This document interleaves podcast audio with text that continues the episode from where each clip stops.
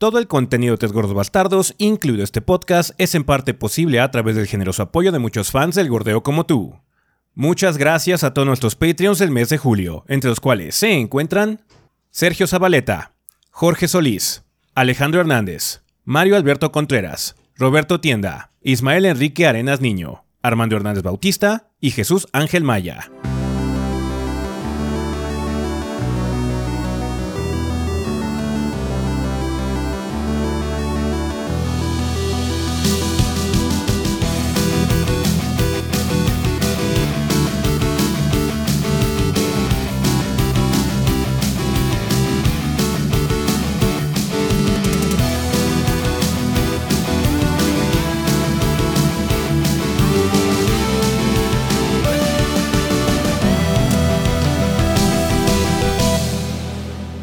¿Qué pedo, banda? Sean bienvenidos al episodio 489 del podcast de los tres gordos bastardos. Eh, yo soy su anfitrión Ezequiel y como pueden ver, aquí me encuentro con el resto del elenco de los gordos. Eh, ya estoy de vuelta, banda. Una disculpa por no haber podido aparecer en el episodio de la semana pasada. Eh, fue debido a una situación de salud. Entonces, desafortunadamente, pues no pudimos concretar la racha de 500 podcasts. Pero pues aquí estamos nuevamente ya en el 489. Nada más nos perdimos de un episodio. Eh pues bueno, Rafa, Adrián y Kit hicieron un muy buen trabajo la semana pasada para eh, tener eh, podcast, así que todo chingón, banda, pero ya estamos aquí de regreso. Vamos a empezar ya este desmadre eh, con el resto de los gordos, obviamente con la tradición de siempre. Rafa, ¿qué anduviste haciendo esta semana en el mundo del gordeo? ¿Qué banda? Pues esta semana estuvimos pues jugando algunas cuantas cosas. estuvimos acompañando a Adrián y yo a ese porque él regresó para jugar el martes Skyward Sword. Yo creo que ya no más falta. Ya estamos a estamos punto de sí a nada de que lo acabe ese. Ya estamos en, el, último, dungeon ya. En el último dungeon. Aunque después del último dungeon hay más. Sí. Sí, o sea, no, es como que acabas el último dungeon y peleas y se acaba, ¿no? Sí, hay, no, este, no, hay, es como el más último historia. dungeon y todavía hay que hacer dos, tres cosillas, pero creo que sí se puede acabar en un stream más. Máximo dos. O uno y cachito del otro. Pero pues sí, así está la cosa. Eh, pues hablando de streams que están a punto de terminar o ya terminaron el jueves, eh, eh, Adrián me estuvo acompañando y ya terminamos Undertale. Entonces, pues ya se, se, acabó esa serie, banda. Muy rápida. Em, y pues sí, ¿qué otra cosa? Ah, bueno, pues he seguido jugando Sonic Origins. Este. Sin comentarios, ya.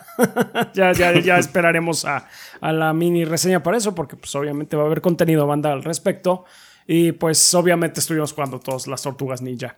Eh, así, así es. es. Entonces, pues. De hecho, también estuve jugando un rato con Damián. Así es. De, de este, el día que estuvimos aquí también, eh, Damián se quedó hasta como las 11 de la noche ahí jugando. O sea, ay, no, mm. ya me tengo que ir, pero no quiero. pero muy, no muy quiero. Divertido. Sí, sí. sí. Ya otro día lo terminamos, pobre Damián, porque sí se quedó con ganas de acabar el juego. pues sí. Está bien. Uh -huh. eh, ¿Tú, Adrián, qué anduviste haciendo? Eh, bueno, pues terminamos la reseña finalmente de Tortugas. Obviamente se retrasó por la situación de, de Ezequiel. Eh, estaba planeada para salir la uh -huh. semana eh, pasada. pasada, pero bueno, sucedió lo que sucedió. Sí, hay gente que se enojó. Cálmense. Este, ¿Por qué? Uh, Porque se tardó. Chill, sí, sea... como si, no se podía. Las reseñas tienen que salir los tres. Mm. Este. Yeah. Sí, no son reseñas tristes, son su equivalente, las mil reseñas. este. Estoy jugando el juego Fórmula 1. Ajá. Y tiene como lo mismo que los demás juegos de Fórmula 1, pero hay algo que como que no me está gustando. Y es que la inteligencia artificial está rara. Mm. A veces siento que tiene mucho rubber banding. Todos los juegos tienen de, uh -huh. de, de sí. carreras hasta cierto punto, pero los simuladores o los simulcates, como quieran llamarles, tienen un rubber banding muy suave, porque pues ahí es más que también estás manejando, ¿no? Sí. Y ahora siento que se les pasó la mano, lo cual arruinó un poco la situación de Fórmula 1 en particular, ¿no? Todavía quiero hacer más pruebas, voy a estar jugando más para sacar la mini lo antes posible. Este, pero pues sí, por eso no ha salido la reseña como tal, de hecho. Es que he estado viendo si está muy rara la inteligencia artificial. No sé si les faltó como ahí hacerle fine tuning, no sé.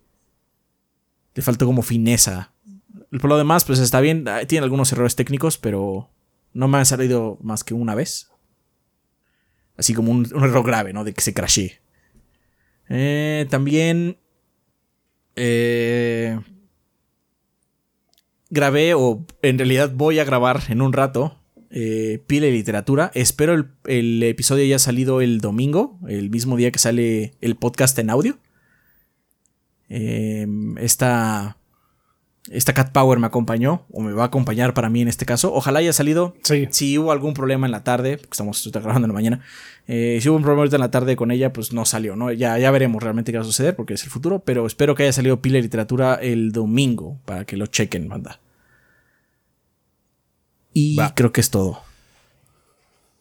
Vale, pues yo lo que estaba haciendo, este, pues eh, aparte de obviamente recuperar de toda la situación de salud, jugando algunas cosas, obviamente tortugas también aquí con los gordos, yo me estoy encargando de la mini reseña de Fire Emblem, el Tree Hopes. Si llama Tree Hopes. Bueno, el, muso de Fire Emblem, el nuevo. Yo me estoy encargando de él. Eh, espero pronto tener mini reseña. Eh, quiero explorar por lo menos otra ruta, porque bueno, tiene la misma situación que el Tree Houses de que puedes escoger casa. Entonces quiero ver más o menos cómo cambia o cómo varía la situación si escoges otra ruta diferente. Porque la que yo escogí como que sentí que fue como muy en chinga. Entonces no sé si cambia un poquitito la situación. Que me imagino que no. Porque yo me imagino que el cuerpo del, juego es básicamente el mismo. No importando qué, qué ruta escojas. Pero bueno, ya, ya lo averiguaré y trataré de tener mini pronto, banda. Y pues en general, nada más haciendo eso. hoy llegó un juego nuevo, de hecho entonces voy a encargarme de eso también, entonces sí andamos eh, pues ya trabajando en cosillas porque ya hay como lanzamiento perdido por ahí, estamos ya en anticipación de que lleguen otras cosas, entonces ya en eso andamos ahorita banda. Sí, de hecho la próxima semana va a estar rara banda. Sí, eh, por una situación de compromiso. la próxima semana va a estar Entonces igual y va a haber una situación de contenido medio extraña en los siguientes eh, días, pero debería haber cosas en el canal, banda, para que estén dándose una vuelta por aquí por YouTube también para ver qué, qué va saliendo poco a poco, ¿no? Pero bueno, con respecto a anuncios generales, ahorita no tenemos mucho más que anunciar. Obviamente seguimos este, con la situación esperando para establecer fecha en el próximo Yabai Anime. Yo todavía no edito la vez el, episodio anterior. Eh, espero editarlo pronto también para que ya esté eh, disponible en YouTube, la versión para YouTube. Y también así ya podemos programar el de Hinamatsuri lo más pronto posible. La serie es muy sencilla, entonces no deben tener problema para verla. Esa sí se acaba bastante rápida. Y pues ya, en eso andamos banda. Vamos a estar aquí con contenido en streams y demás. Esperemos que ya no haya más interrupciones eh, no programadas, porque de hecho tenemos una interrupción programada pronto, que es lo que va a ocurrir la siguiente semana. Pero eh, ya estamos haciendo cosas que anticipan esa situación, banda, para que, bueno, siga habiendo contenido, no como lo que pasó. Y pues sí, eso sería todo con respecto a las introducciones. Hay mucho de qué hablar en el sillón, así que vámonos para allá.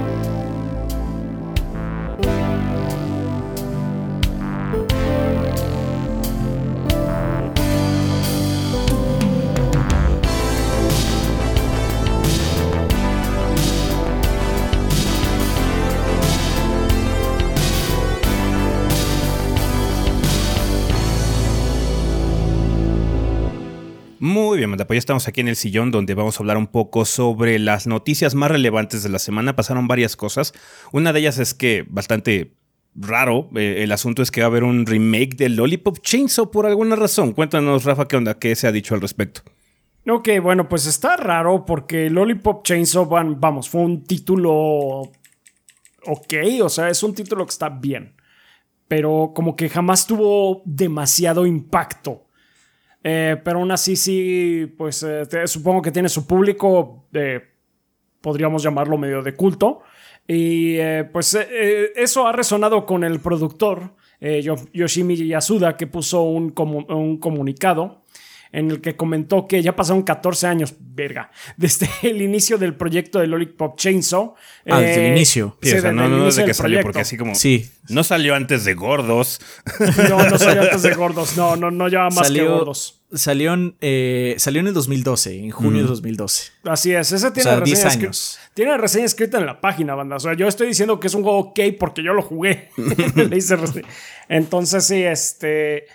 Ah, pues fue, sí, 14 años desde el inicio del proyecto, eh, que fue un resultado con colaboración pues, del productor Yasuda con Suda 51, pues claro, porque es de, eh, en sí, pues Grasshopper Manufacturer estuvo ahí metido, eh, con Kadokawa Games, eh, ellos hicieron una alianza, lograron involucrar a Warner Bros. para que el juego pudiera salir en todo el mundo y no nada más en Japón. Eh, el título originalmente vendió más de un millón de copias así worldwide, que es un pues, pues bastante respetable, entonces, o sea, no le fue mal.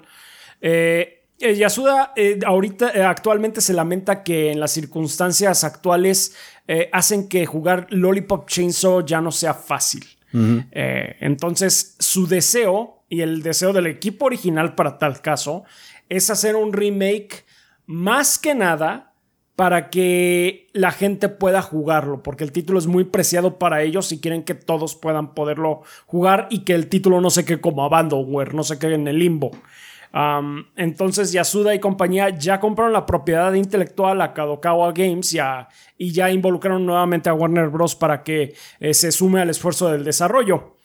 Eh, entonces, pues eso está muy padre, eh, nada más que Yasuda sí advierte que va a haber cambios. Más que nada porque el eh, juego original tenía 15 canciones licenciadas.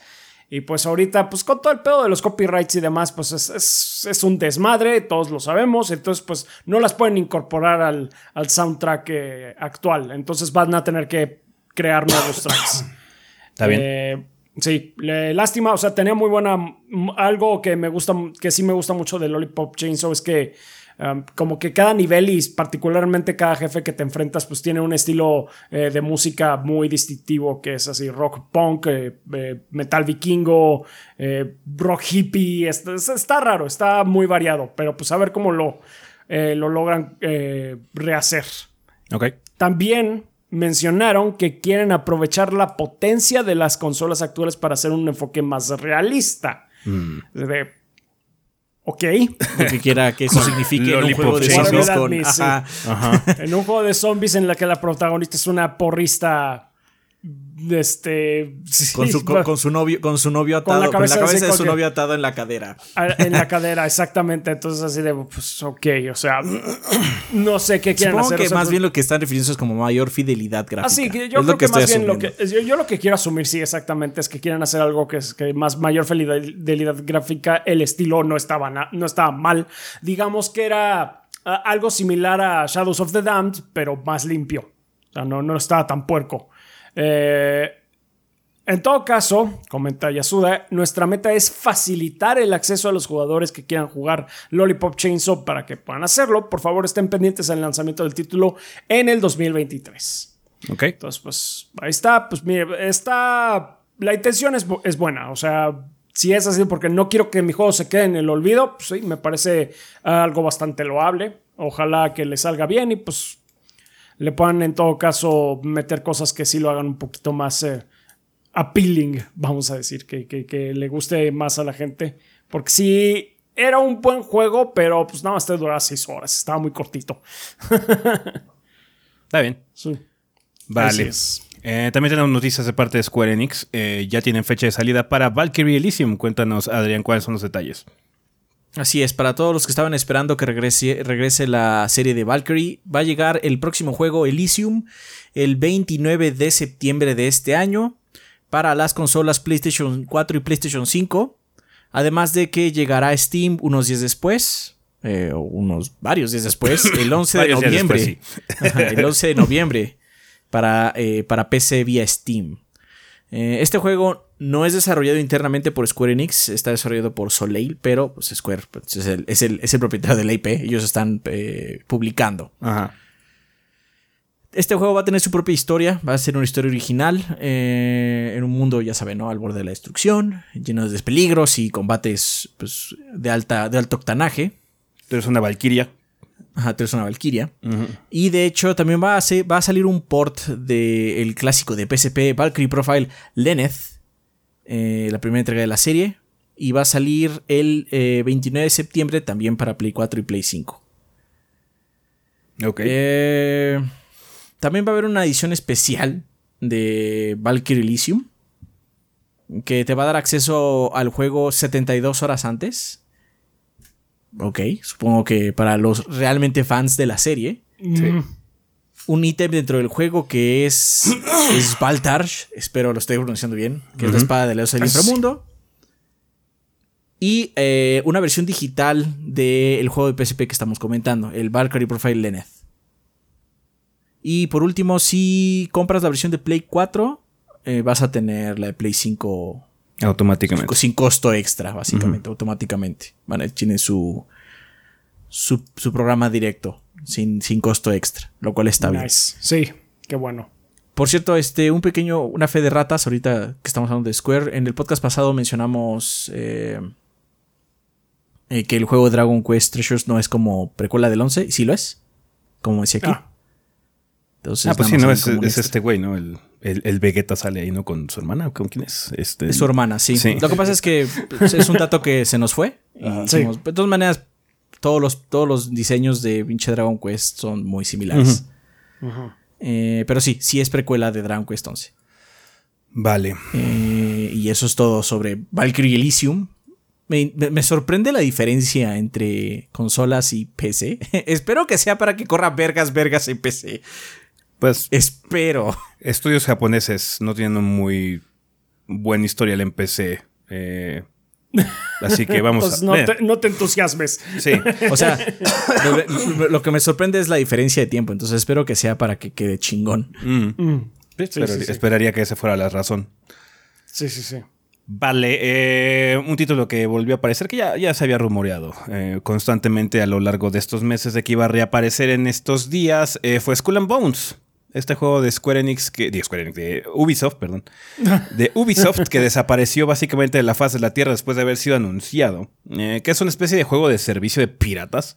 Básicamente es el juego que todo el mundo le pidió a Ubisoft después de Assassin's Creed Black Flag, pero se tardó como una década y cacho en hacerlo. Entonces, yeah, eh, aquí está Skull and Bones, ya lo, lo representó Ubisoft en una, eh, en una especie como de direct, nada más específicamente de, de, Skull and Bones. El título va a llegar el 8 de noviembre para PlayStation 5, PC, vía la Epic Game Store y el Xbox Series X y S, o sea, nada más generación actual.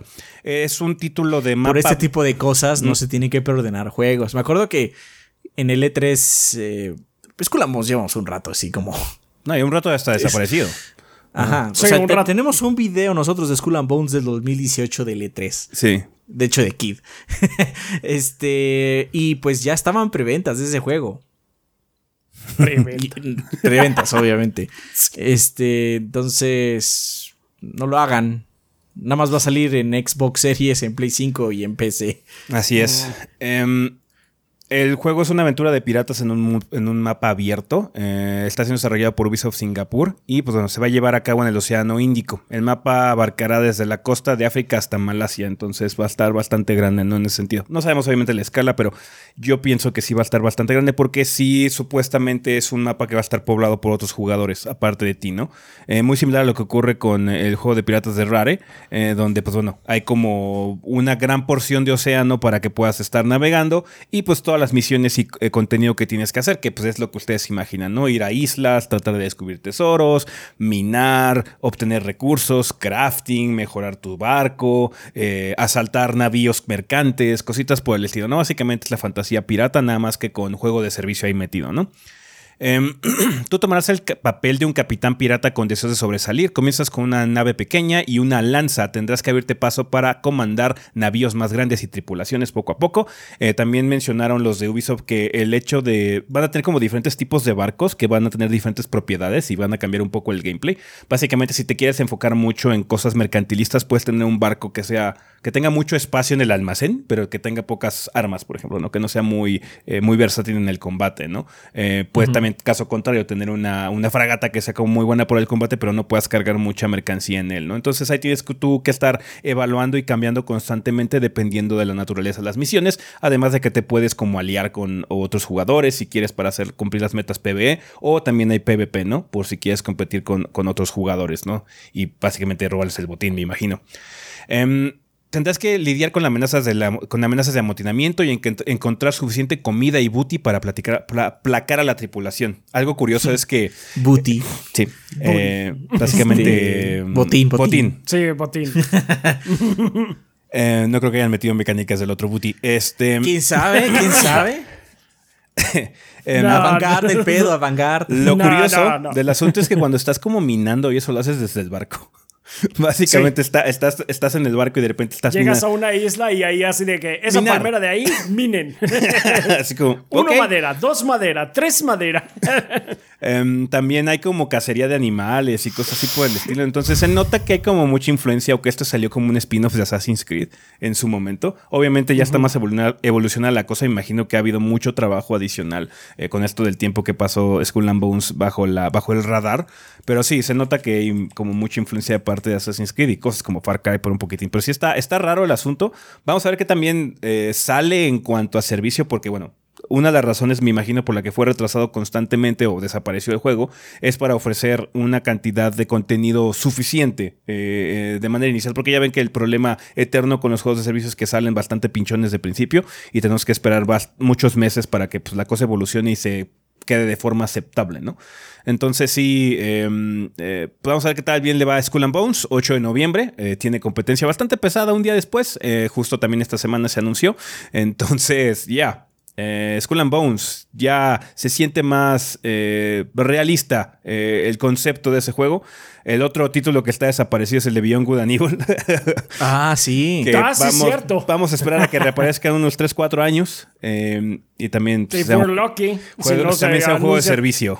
Imagínate ser el spin-off de un juego de Assassin's, de Assassin's Creed cuando Assassin's Creed ya de por sí no se parece a ese Assassin's Creed. No, sí, o sea.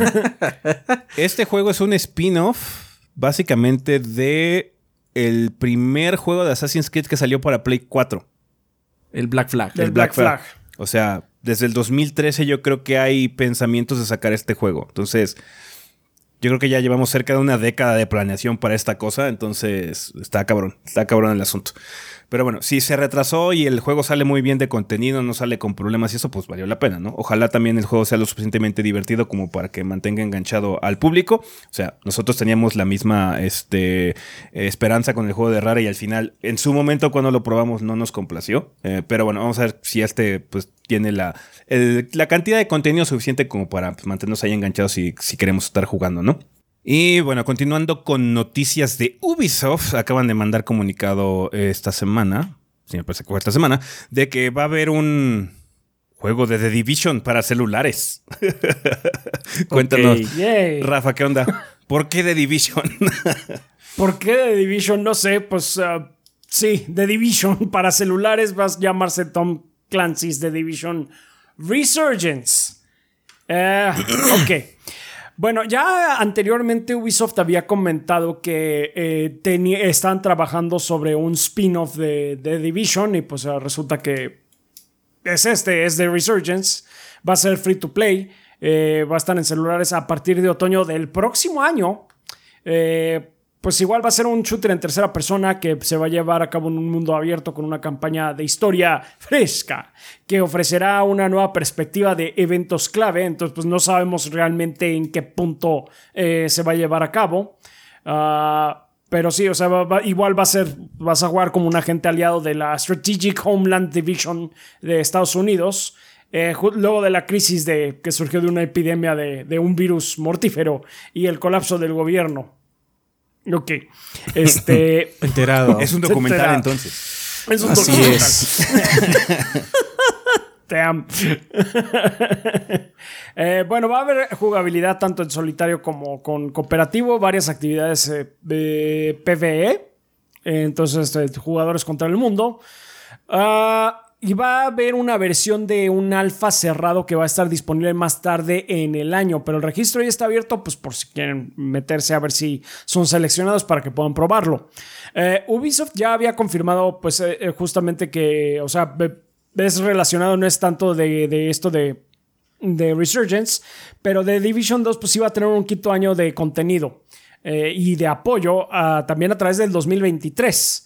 Y al mismo tiempo, y lo comentaron esto al mismo tiempo que iba a haber un título de spin-off que es, que es este, que es Resurgence. Ah, además, hay que notar que Ubisoft tiene otro juego de The Division en desarrollo, que es Heartland. No mames. que va a ser empachados de The Division. o sea, bien cabrón. No, no, bueno, es que no sé qué, tanto pegó esta madre, porque sí. O sea, Division 2 es muy bueno. Eh, y sus sí. DLCs han estado bastante bien, ¿no?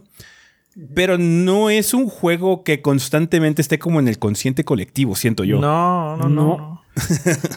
Escucho más de, de, de Skull and Bones, no, de este Sea of De, Thieves. esos, de Sea of que de Division. Sí, sí. Sí, exactamente. de- Escucho más de Rocket de- League, güey, todavía que de Division. sí, que de Division. Ajá.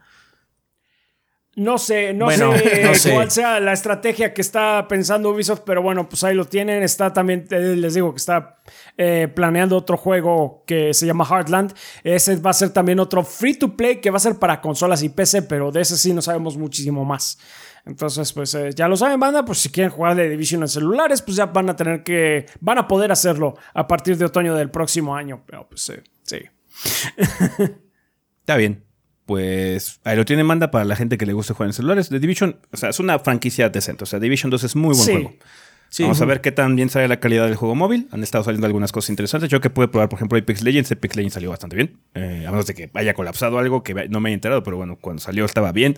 Eh, entonces sí, vamos a ver. Eh, la competencia de este tipo de experiencias en celulares se está poniendo más recia cada vez. Bien, hablando de cosas recias. eh, por fin ya Sony Santa Mónica confirmó que sí, en efecto, God of War Ragnarok va a salir este año, banda. Creo que es una de las noticias más grandes de la semana. Había Sí. ha habido mucho drama con respecto a esta situación, más que nada porque habían habido rumores eh, que surgieron no sé de dónde, de que iba a haber una confirmación, sepa cuál qué día, y al final no hubo confirmación porque nadie oficial de PlayStation o de Sony dijo que iba a haber, pero la gente se lo inventó en la cabeza y entonces se enojaron y la chingada. Entonces, ya ven que luego los fans son bastante idiotas. Entonces, pues sí, eh, hubo, hubo bastante cosas eh, muy tontas en ese sentido, pero afortunadamente ya tenemos fecha de salida de God of War Ragnarok. Cuéntanos, Adrián, ¿cuáles son los detalles? ¿Qué tanto anunció Santa Mónica? Pues Santa Mónica con un trailer CG y unos anuncios en redes sociales comentaron que God of War Ragnarok estará disponible el próximo 9 de noviembre de este año. Para competir a Skull and Bones. Para competir a Skull and Bones, el verdadero Gotti. De nuestros corazones, supongo. Nada más por la espera. este. Pues, ¿qué quieres digamos? O sea, el trailer está bien. Como dijo Es Ezequiel, corto. Es corto, indudablemente. Eh, Sí. y como dice Ezequiel, pues es el, es el anuncio, yo creo que más grande de la semana. Simplemente porque hubo mucho drama alrededor de antes del previo, de un montón de gente estúpida que estuvo haciendo las cosas mal, literalmente, Sí. Chilloteando porque saliera o no este juego a final de año. Entendemos el hecho de que pues el catálogo de PlayStation está como bastante escuetón a final de año. Esto obviamente lo cimenta un poco más, pero tampoco es excusa para comportarse como literalmente changos. Sí, con... No, o sea, Entonces- es que pasa todo el tiempo. Pasa también todo el tiempo con los Nintendo Directs y todo ese tipo de cosas. La gente se, se inventa un canon en su cabeza y empieza a creer rumores y dice, es que sí, aquí lo van a anunciar y si no lo anuncian, la gente se molesta por pendejadas que ellos mismos se inventan. Ajá, entonces, es otra vez lo mismo ajá, en esa situación. Es, es, es, es bastante decepcionante ver a la gente reaccionar de esa forma triste. continuamente. Así Es, como, es un juego. Es un juego. ¿Qué importa? ¿Estamos felices de que va a salir este año? Sí. ¿Pueden retrasarlo de todas maneras? Sí. O sea, no hay nada que, lo- no hay nada que diga que, Claro. que está, está completamente marcado en, en- en piedra que va a salir esa fecha. Si el juego No, si necesita acaso retrasarse yo- por calidad, que lo retrasen, güey, no mames. Sí, no, yo, yo, creo, yo creería que Delay Watch está viéndolo, pero babeando así caño. Entonces sí, es posible que, que se pueda retrasar todavía. Entonces, pues qué bueno que sea la intención, sí, efectivamente, sacarlo en- eh, eh, a final del año, pero... mm, pero vamos a esperar. Así es. También en, Y a eh, en- esperar y si se retrasa, no pasa nada. Eh, eh, además de el anuncio, también comentaron eh, las ediciones especiales que va a traer el juego. La edición digital deluxe traerá cosméticos, armas tipo Darkdale, el OST oficial digital y un mini libro de arte digital de Dark Horse y pues, un tema para el Play 4. Eh, la Ah, sí, es coleccionista. cierto, ahora casi en Play 4 también. sí, sí, sí, su juego de Play 4 también. En. Play 5 no hay temas. En Play 5 no hay temas, por una horita. Eh, La coleccionista como tal incluye el juego en digital, eh, pines, un set de dados de Brock, una réplica y una réplica de 16 pulgadas de Mjolnir. Y por último la Jotnar, eh, que tiene todo lo anterior que les dije. Eh, y además algunos coleccionables extras como una especie de anillo que hay ahí. Sí. Mucha gente se volvió muy loca por la edición, yo la vi y estaba bien. El martillo se ve padre, pero. Ese martillo se ve padre, pero eh, está bien. Bueno, digamos que también ya con los años he empezado a perder el, el interés por estas cosas. Si, al- si- si de por sí era bajo, uno después de comprar estas cosas así como... "Ah, pero Sí, es que o sea- es plástico nada más. Están Sí, bonitas. sí lo o sea, es, sí tenemos varias es. ediciones y está padre tener como, no sé, tenemos algunas ediciones de Final 14 y están bonitas las figuras. Están bonitas ponerlas ahí en tu anaquel y todo. No, no estamos diciendo que el que lo compre está mal. Por supuesto que no. Ah, si no, les gusta no, no, mucho claro, el juego y eso les disfruten. gusta, ujú. Go Ustedes saben nuts, que es bro. su dinero. Es su dinero, no el mío. Go nuts, bro. Hagan sus locuras. Por cierto, Eh, ¿dónde pusiste el elefante de Horizon? No lo, no lo puse en un lugar. Está en su caja. Es Este, fucking big. Es muy grande. No tengo espacio para él. Eh, la neta es que esa edición de colección está padre, pero es grande. Entonces ahorita no tengo un lugar donde ponerlo, ¿no? Entonces, pues ahorita está en su caja. Es, es la verdad. Este. Están bonitas las decisiones. Mucho de eso no, no, no es tan importante. Creo que lo que más a mí me llama la atención es el OST. Los OST siempre son como buenos agregados. Aunque luego, lamentablemente, estos OSTs Son solo están ¿no? en tu consola. No, o están en tu consola. Mm. No es así como, bueno, puedes tenerlo digital, ¿no? Y puedes ponerlo en tus dispositivos si tú quieres, pero ble, ble, ble. Luego nada más es O así sea, como está ahí. Tengo una edición de Elden Ring. La edición especial no trae ni disco del juego. ¿Crees que va a traer un CD de música CD, ajá. que ni No, el no, lo- PlayStation 5 reconoce? Lo- No, no, no, no, no. No estoy pidiendo un CD. Lo que estoy pidiendo es así como un, un código digital para que lo descargues. Mm.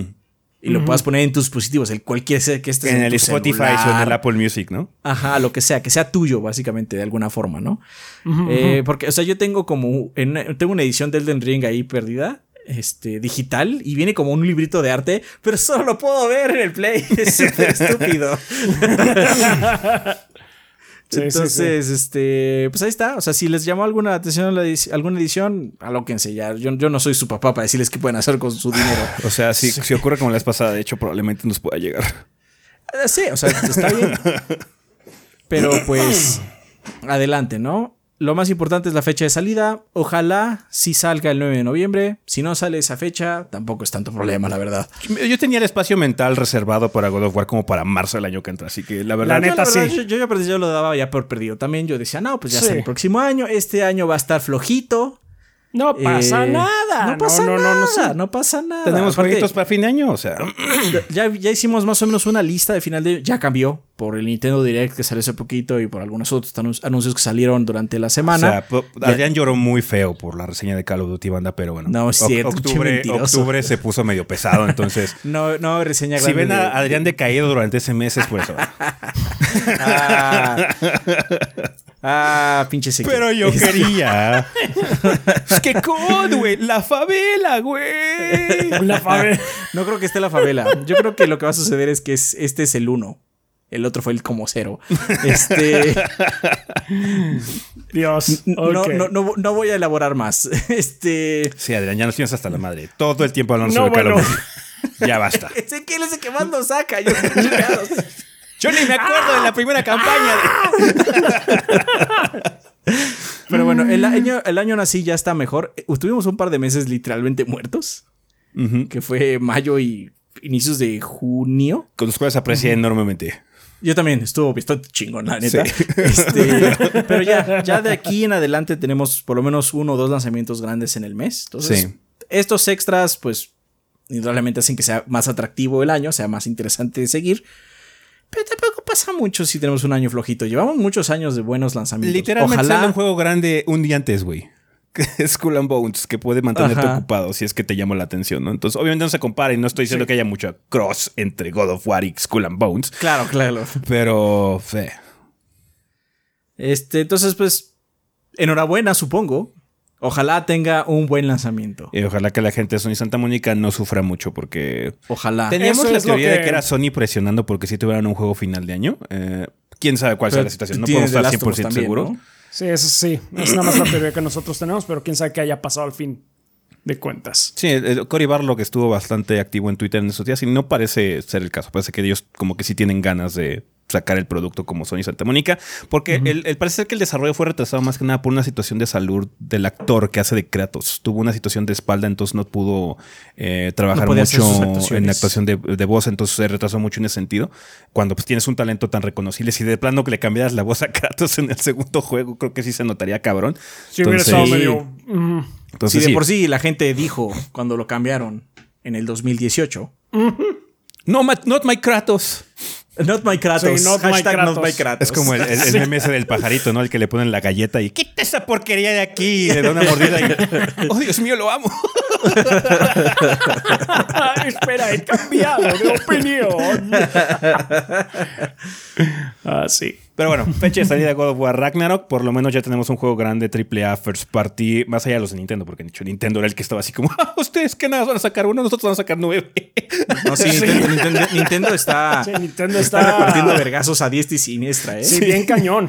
Bien Eh, cañón. Entonces sí, eh, obviamente se compara la producción de un Splatoon a un God of War, pero bueno, independientemente de eso, es juego AAA, ah, First Party. Ajá. Entonces, ya. em, está bien. Ojalá que sí salga para que pues, también eh, la audiencia esté contenta en ese sentido. Y pues hay un juego grande a final de año First Party, ¿no? Que desafortunadamente con el retraso de Starfield eh, y Redfall ya no pudimos contar nada de ese sentido, que eran los que estábamos contando en ese sentido de, de grande de, de- de First Party. Microsoft desafortunadamente tuvo que retrasarlos por situaciones de calidad. Esperemos.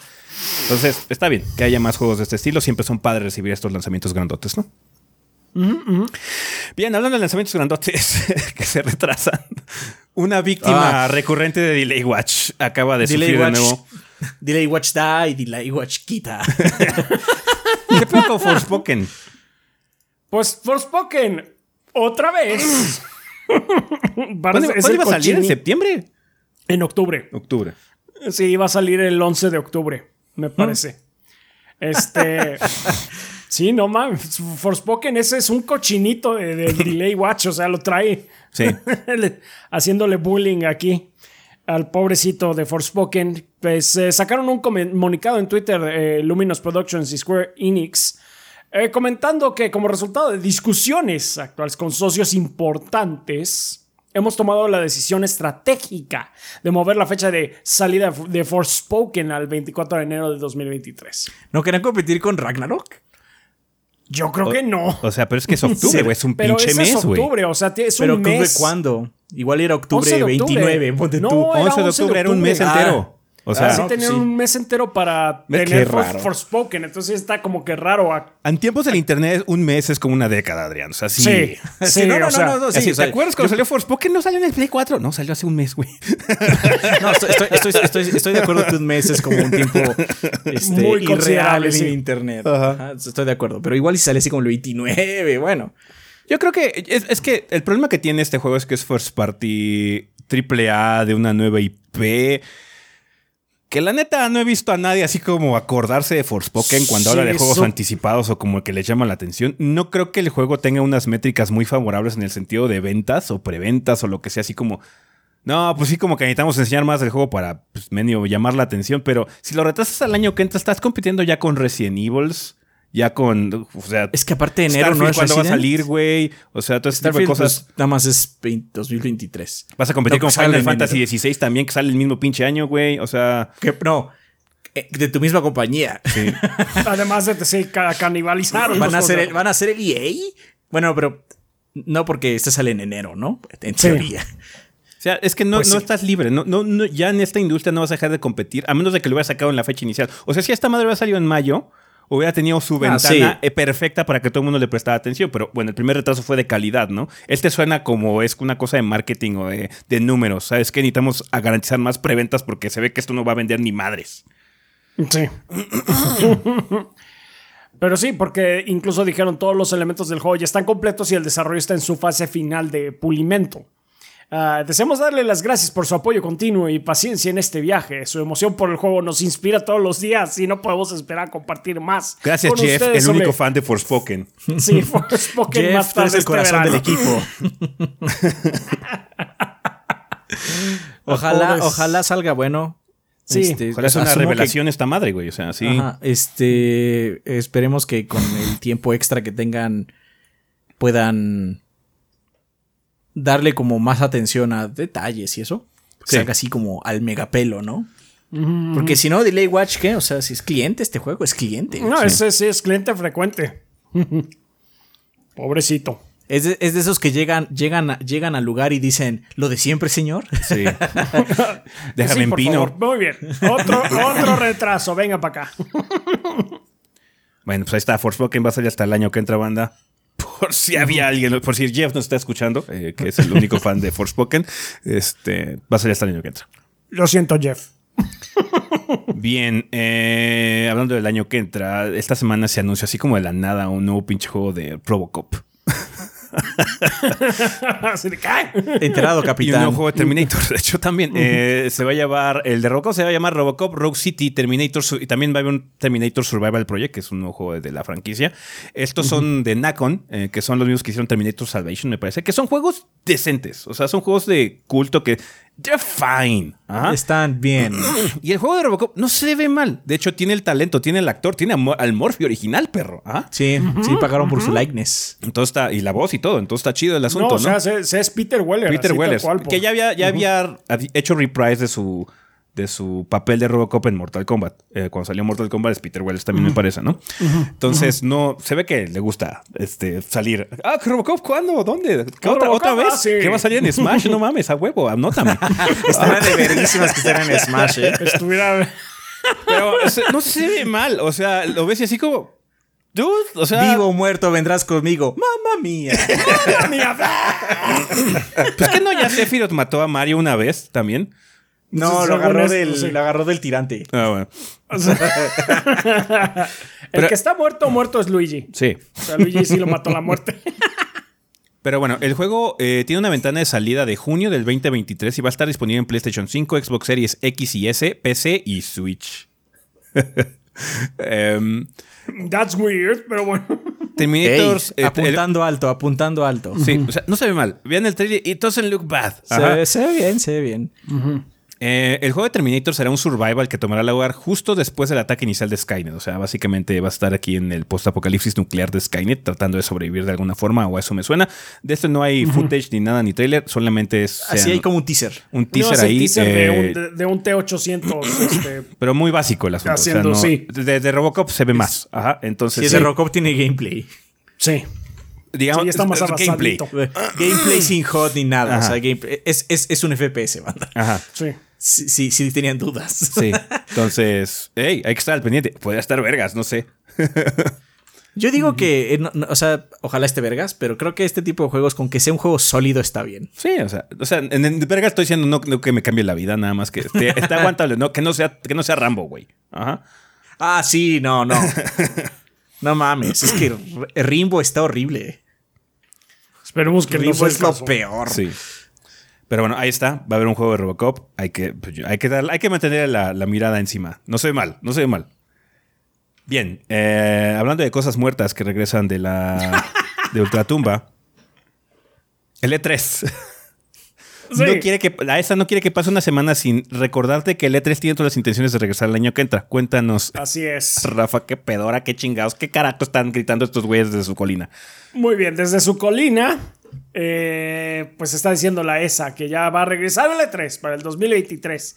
Y no solo eso, sino que lo están orga- organizando en conjunto con Reed Pop.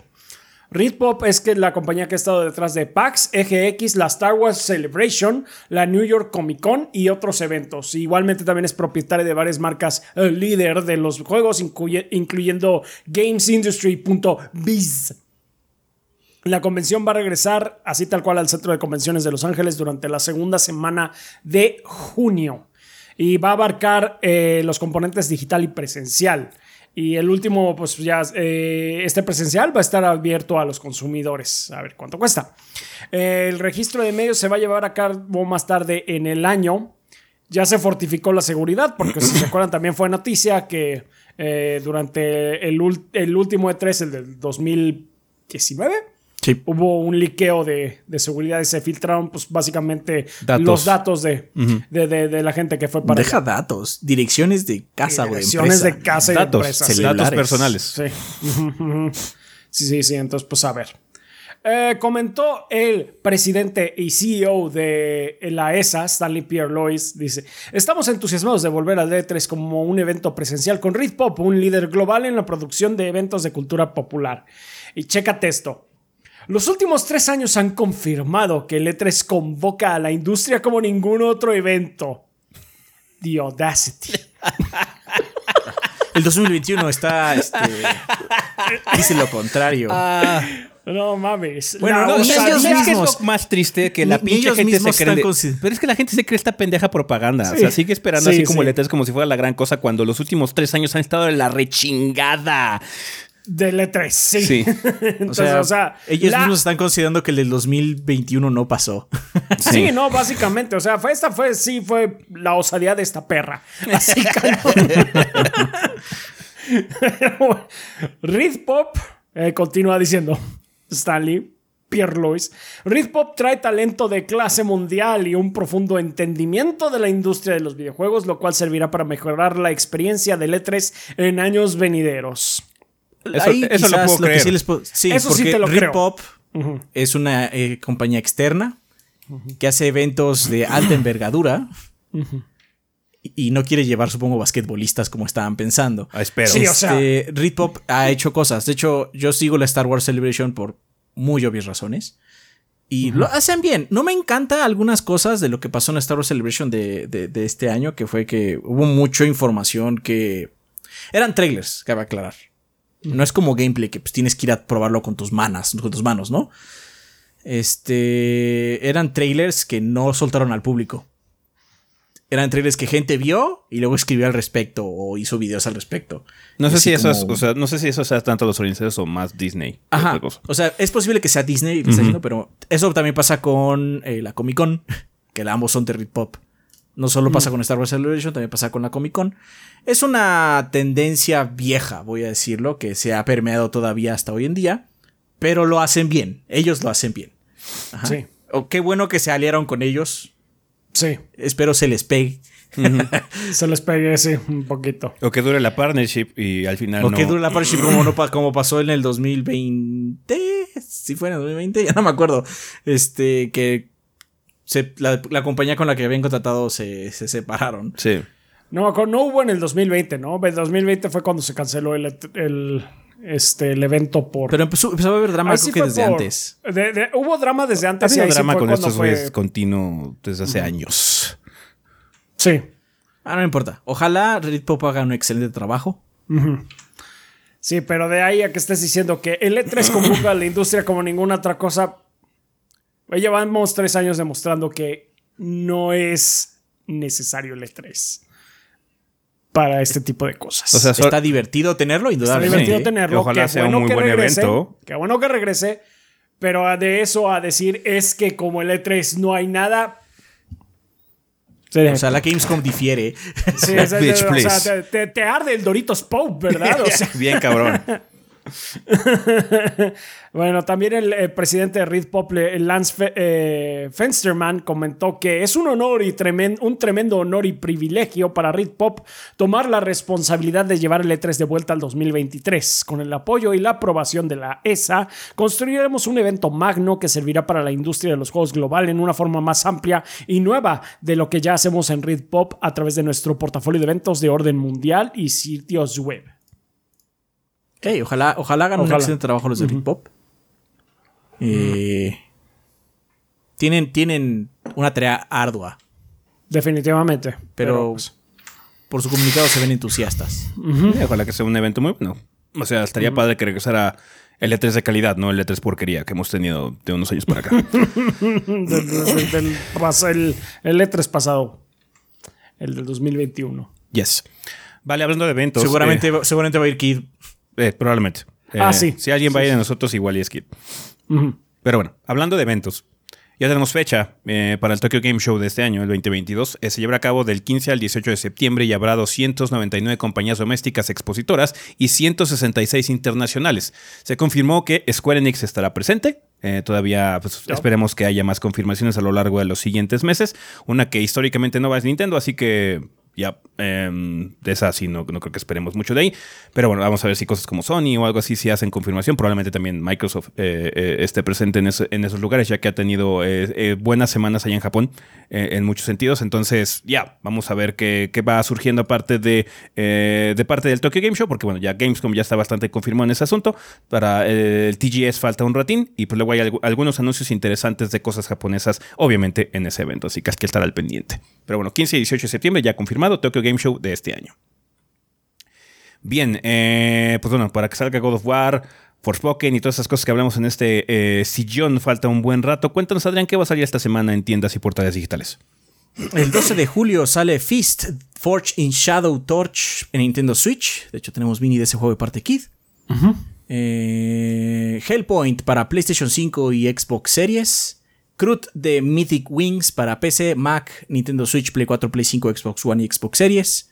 Monument Valley Panoramic Edition y Monument Valley 2 Panoramic Edition también para PC. Time on Frog Island para PC, Nintendo Switch, Play 4, Play 5, Xbox One y Xbox Series. Todo eso el 12 de julio. De hecho, esta semana está bastante cargada. Sí, porque el 13, el 13 tenemos Loopmancer para PC, Room Factory 5 también para PC y The Tale of Beastun para Windows y para Xbox One. El 14 de julio está Azure Strike Gunvolt 2 para Xbox One y Xbox Series, Escape Academy para PC, Play 4, Play 5, Xbox One y Xbox Series, Eyes in the Dark, The Curious Case of One Victorian Bloom para PC, eh, Mothman 1966 para PC, Nintendo Switch, Play 4 y Xbox One, Power Wash Simulator para PC, Xbox One y Xbox Series. Y finalmente llega a América World Life para Nintendo Switch. Y por último, el 15 de julio sale Dreadout 2 para Xbox One y Xbox Series y The Future You've Been Dreaming of para PC. ¿Qué pasó? Pues nada, son, son muchos nombres que no sé qué chingados significan. Ah, sí, sí, sí. Pues son muchos juegos que no. Se ve que son. suena. Se ve que son de Steam. sí, sí, sí. Entonces, pues, pues, ahí está. Pues bueno, ahí van a salir varias cosas. Juegos de verano. Juegos de verano. Vale, pues bueno, banda, eso sería todo con respecto a el sillón. Vámonos al tema de la semana.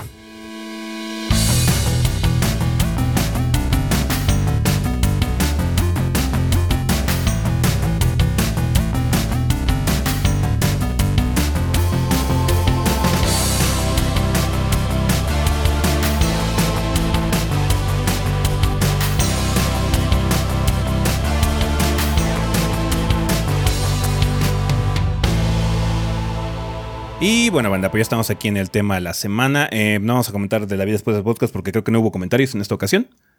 Creo que fue... fueron solidarios, fueron solidarios con, con, ese y dijeron, no, no, si no está ese no voy a dejar comentar en tema de, de, la semana. Está bien, luego sucede así cuando es sobre algún Nintendo Directo o algo así, como que luego la gente no comenta mucho al respecto. Pero bueno, vamos a hablar en esta ocasión de un eh, tema de la semana que suele ser tradicional a estas fechas. Eh, de hecho, probablemente hubiera sido el tema de la semana pasada. Eh, que fue el. Pues bueno, la situación de que ya estamos a la mitad del año y siempre nos gusta hacer como un recuento de los primeros seis meses del año para ver qué es, cuáles son los títulos que más sobresalen de estos primeros seis meses de lo que va del año, para, pues bueno, recomendaciones y demás, porque luego eh, tradicionalmente la gente se enfoca mucho en los meses finales, eh, en cosas así como, ah, es que este título para recomendar, o de lo mejor del año, o lo que sea, pero bueno, siempre salen algunas cosillas. En meses iniciales, particularmente en este año salieron varias cosas eh, en los meses iniciales, obviamente como habíamos dicho eh, durante el sillón, hubo un par de meses que no salió mucho, eh, realmente la lista no es muy grande, pero sí ha habido juegos de calidad en esta ocasión, ¿no? Vamos a empezar a recomendar algunas cosas que son bastante obvias. Eh, en ese sentido, son juegos muy importantes que llamaron mucho la atención, hicieron un splash bastante grande a inicio de año.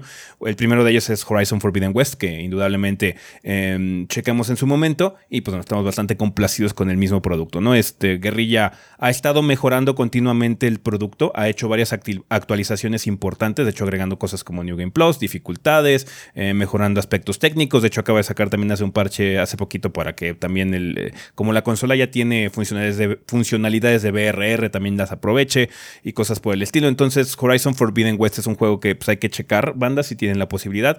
Si les gustan los títulos de mapa abierto, la ciencia ficción este, un poquito más enredada de lo normal, porque sí tiene como que una historia bastante enredada es Horizon. Em, sí. Es que como tienes, como, como es un.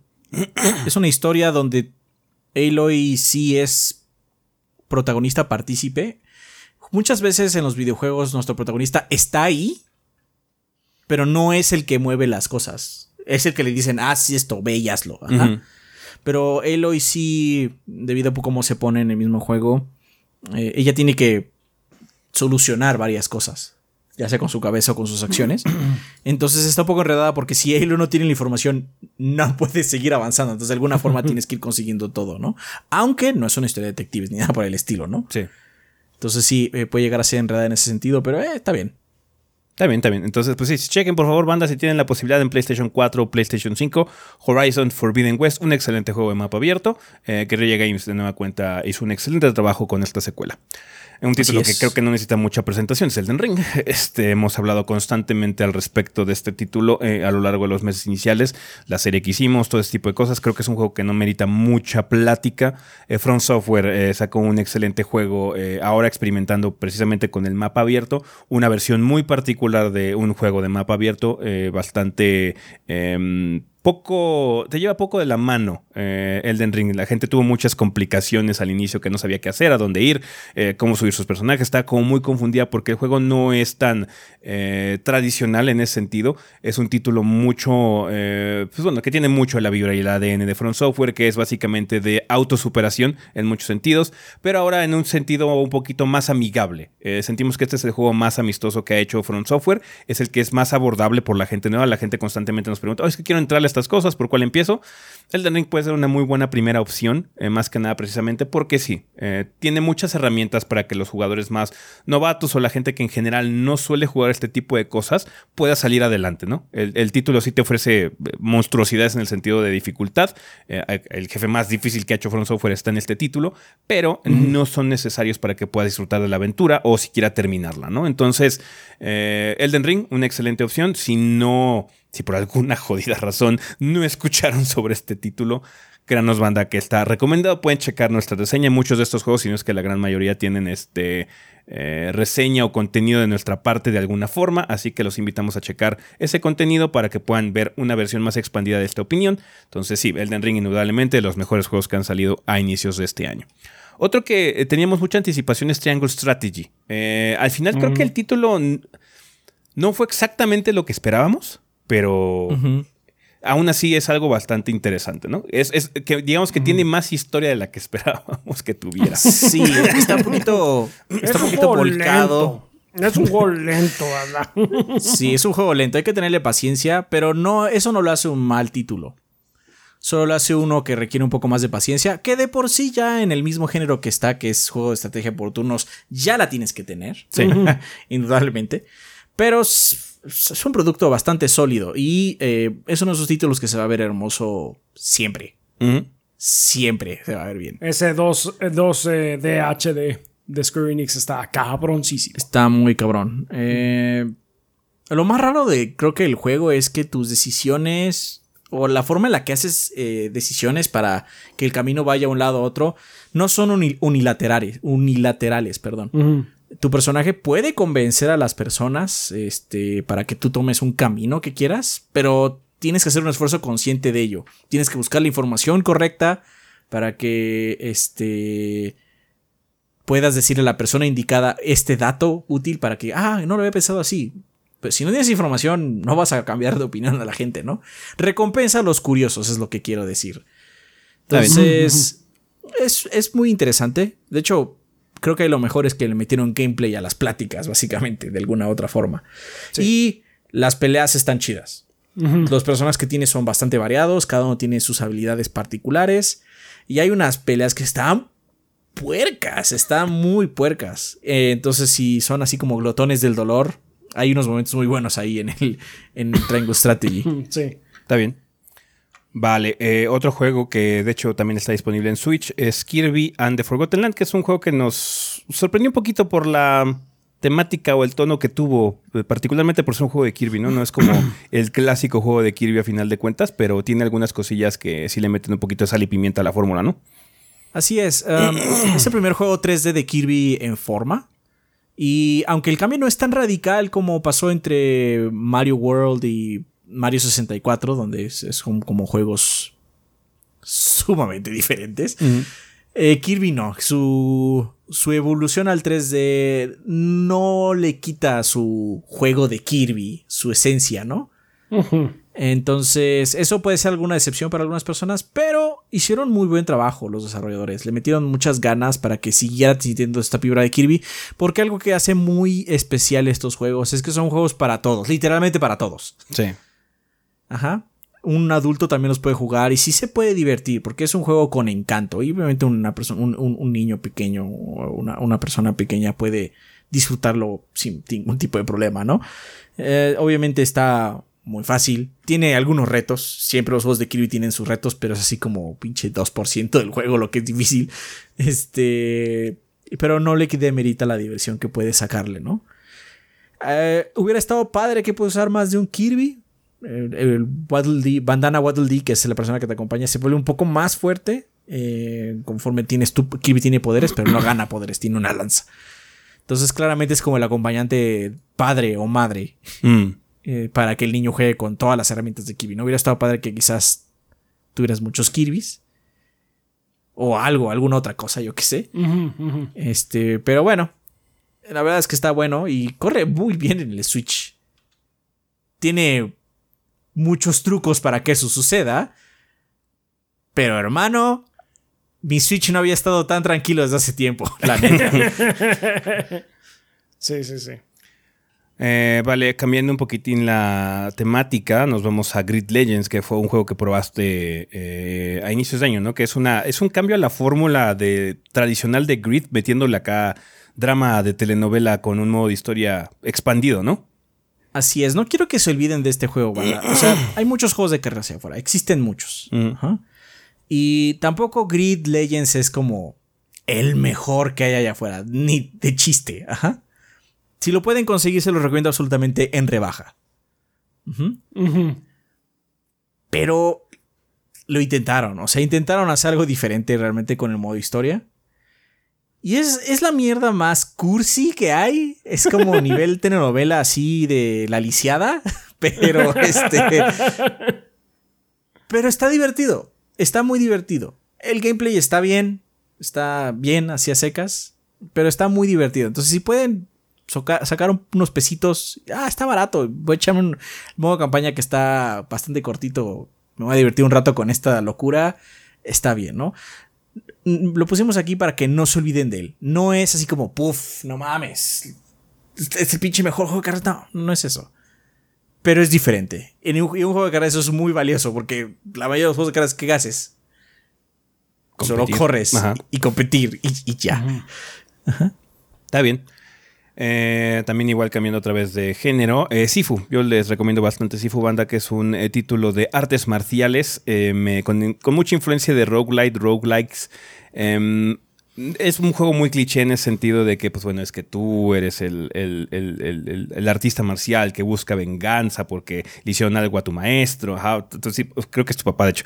entonces sí, em, está muy tradicional la historia, tiene como muchos eh, paralelos con películas de Kung Fu, historias de Kung Fu muy tradicionales, pero el gameplay es muy bueno. Este título es como para volverse maestro de él y poco a poco ir avanzando de los niveles y hacerlo de la mejor forma posible, con la mecánica interesante que tiene de que cada vez que mueres envejeces. Entonces sí hay mucho riesgo, recompensa y cosas por el estilo para que estés repitiendo constantemente los niveles y los domines. Ah, es un juego para dominarlo, para realmente hacerte bueno en él pero por lo mismo puede ser muy divertido una vez que ya sabes hablar muy bien su lenguaje y desbloqueas varias cosas y tienes muchas más herramientas y todo el asunto. Entonces, chequen Sifu Banda, está bastante padre, es un juego muy divertido, me, la pasé muy bien jugándolo en su momento, eh, entonces sí, no, no, dejen de checar Sifu este, cuando está disponible en más plataformas, desafortunadamente creo que todavía está en PC nada más y en Play 5 o Play 4, entonces eh, ojalá que pronto llegue a más plataformas para que más gente lo pueda jugar, así que ténganlo en la mira, Sifu es un excelente juego que vale la pena que le den una checada banda.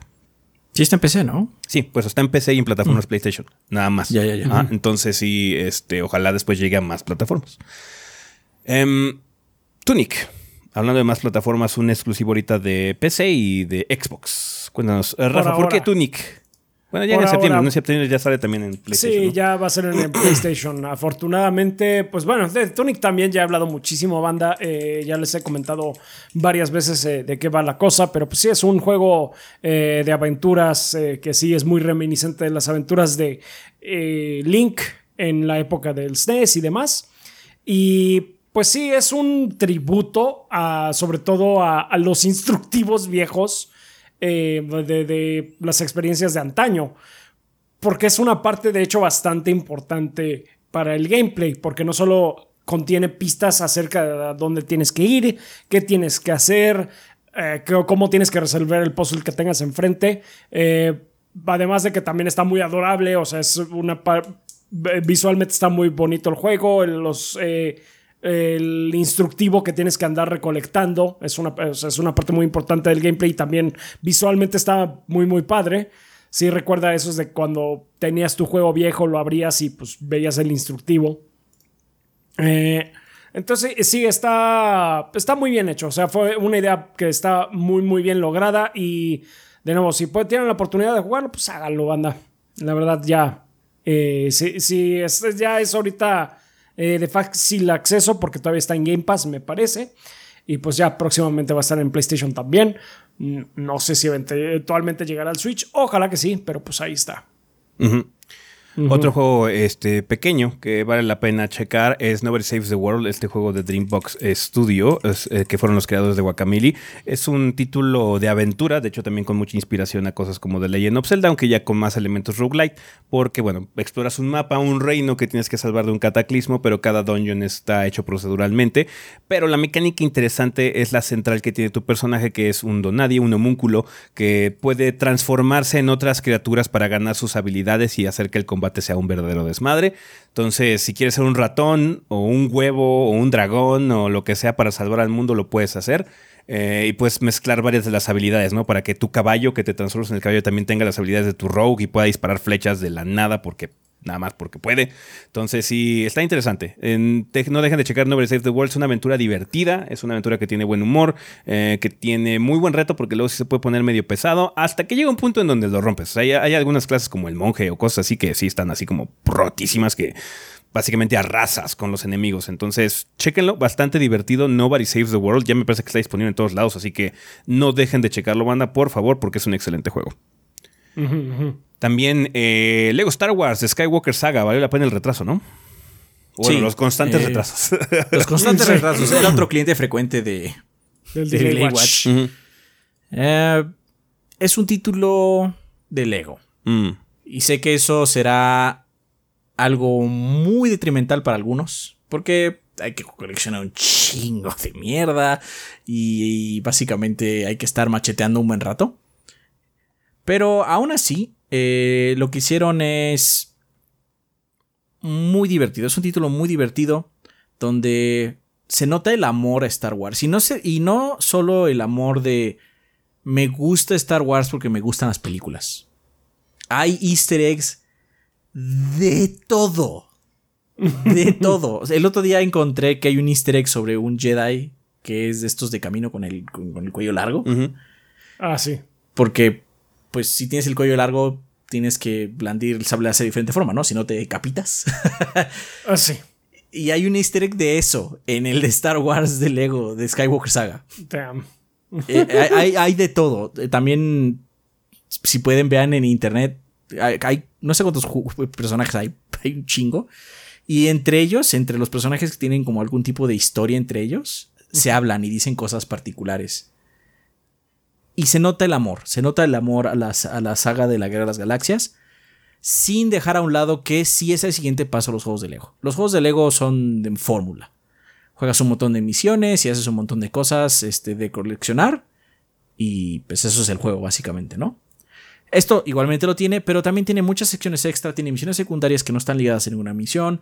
Hay eh, muchas misiones que vas agarrando simplemente mientras vas caminando por el mundo, tienes secciones de mapa abierto. Entonces sí, como que es un siguiente paso a los juegos de Lego. No deja de ser un juego de Lego al final del día, pero sí se siente novedoso dentro de su fórmula, que eso es muy bueno, porque, o sea, desde el Play 2 llevamos con esos juegos, no, ni siquiera desde el Play 3 desde la época del Play 2 y el Xbox original, llevamos con este tipo de fórmulas. Obviamente se ha ido refinando poco a poco, pero ahora ya se siente como un brinco. Y eso es lo que lo hace todavía más especial. Y bueno, qué mejor que haya sido con, con, Lego Star Wars, que pues también más o menos empezaron con esos en aquella época, ¿no? En el Play 2. Está bien. Eh, continuando con juegos que tú jugaste, Adrián. Rogue Legacy 2, ¿qué tal está? No mames. Rogue Legacy está muy bueno, el primero. Sí. Tiene esa salsa especial que pues es como difícil, pero no de esos difíciles que te frustran. Son de esos difíciles que es, bueno, pues no tenía las herramientas quizás o la cagué aquí, puedo seguir adelante, ¿no? Y entonces en el siguiente en el siguiente turno con el randomizer de tu personaje igual y lo logras, ¿no? Esa fórmula era muy básica, pero estaba muy bueno, pero sí le expandieron muy cañón en Rogue Legacy 2. Rogue Legacy 2 se siente como lo más cercano que me viene a mi cabeza como una verdadera expansión de un juego indie. Una, una, una verdadera secuela de un juego indie. Mm. Los juegos indies luego lo que es que le pegan muy cabrón a un concepto y luego repiten y repiten y repiten y no hay muchos cambios. Y luego eso que pues se siente pues que la siguiente secuela es como... Eh. O pasa todo lo contrario. ¿Sabes qué? Le pegamos muy cabrón, entonces hay que hacerlo todo diferente. y entonces ya no se siente como una secuela, se siente como pues, otro proyecto, ¿no? Sí. Hay otros juegos que han logrado esto. No estoy diciendo que Rogue Legacy sea el único que lo ha hecho. Porque Risk of Rain también tiene esa, esa, esa, situación. Que de hecho nunca hemos cubierto en el canal. Pero yo he jugado Risk of Rain. Y me parece ser que Action Verge también tiene esta como idea, ¿no? Que el siguiente juego es como muy diferente, pero se sigue sintiendo Action Verge. Es una situación similar con, eh, con Rogue Legacy. Rogue Legacy 2 es Rogue Legacy. Se sigue sintiendo como Rogue Legacy. El inicio de hecho es casi igual en el sentido de que es un castillo pero sí se siente como una secuela. Los jefes están más perros, el juego es mucho más largo, hay muchas más herramientas que explorar, hay más movimientos, es un juego más profundo. Es un juego con más avenidas.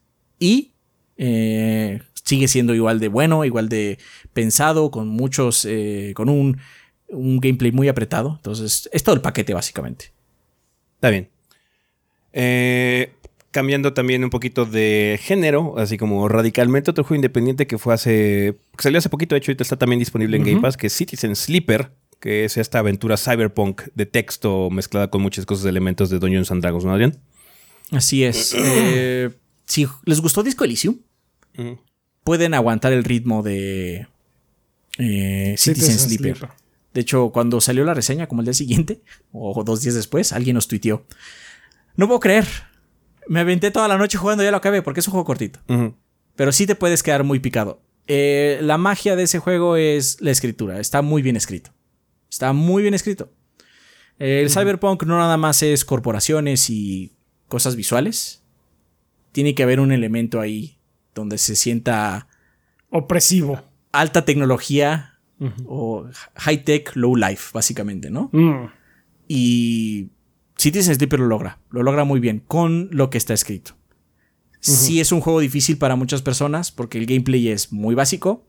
Tienes acciones con dados, con dados ya pre-lanzados para ti. Básicamente tienes ciertas oportunidades y tú eliges qué oportunidad va a ser la que mejor le va a ir y qué oportunidad es la peor que le va a ir. Eso tú lo decides. Pero pues el gameplay es poco realmente. Tus decisiones son muy marcadas. Hay momentos donde es muy obvio donde viene la decisión y donde no están las decisiones ahí, el juego te da decisiones, entre comillas, pero solo son diálogos. Al final lo que sucede, lo que resulta es lo mismo. Lo que tú tomas como decisión es como mucho más obvio. Así como, ¿qué vas a decidir? ¿Ayudar o no a esta persona? Ah, bueno, ok, es una decisión grande, ¿no? Pero esas decisiones generalmente son incrementales. Cuando tú decides ayudar a una persona, eh, o la ayudas, ayudas, porque tienes que ayudarla varios días seguidos, no nada más es una vez, como luego pasan otros juegos. O sea, tienes que tomarte conscientemente, voy a tener que ayudar a una persona, quiero ayudarla, ¿no? Si haces las cosas a medias, te va a ir mal. tu decisión, las decisiones son a largo plazo. Si, si yo quiero hacer esto, tengo que realmente decir, bueno, ¿cuántos ciclos? Que los ciclos son días, porque pues no estás en un planeta, entonces no hay, no hay este, no hay día y noche, son ciclos. Eh, ¿Cuántos? Eh, voy, a, dedicar los próximos 10 ciclos a esta acción. Y eso conlleva también ver si voy a poder sobrevivir con mi, con, de mi comida, de mis medicamentos que necesito. Entonces es una situación estas decisiones que tomas o no tomas, porque también no tomar decisiones pues, te afectan, eh, hacen que el, la escritura sea muy rica.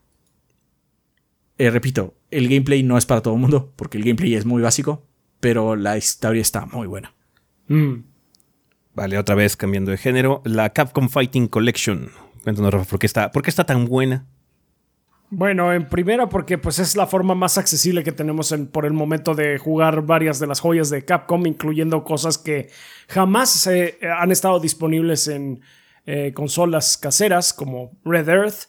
Eh, pero pues en general porque son buenos juegos. O sea, tenemos una colección de 10 buenos juegos ahí, eh, unos más que otros quizás, eh, dependiendo de las sensibilidades de cada uno, pero pues es bastante encantador, es una muy buena colección, muy buen compilatorio, eh, tiene buenas opciones de accesibilidad dentro de todo, me gusta mucho que tiene la opción de que para pues, la gente que sí es muy muy novata, em, pues pueda hacer movimientos especiales con un solo botonazo.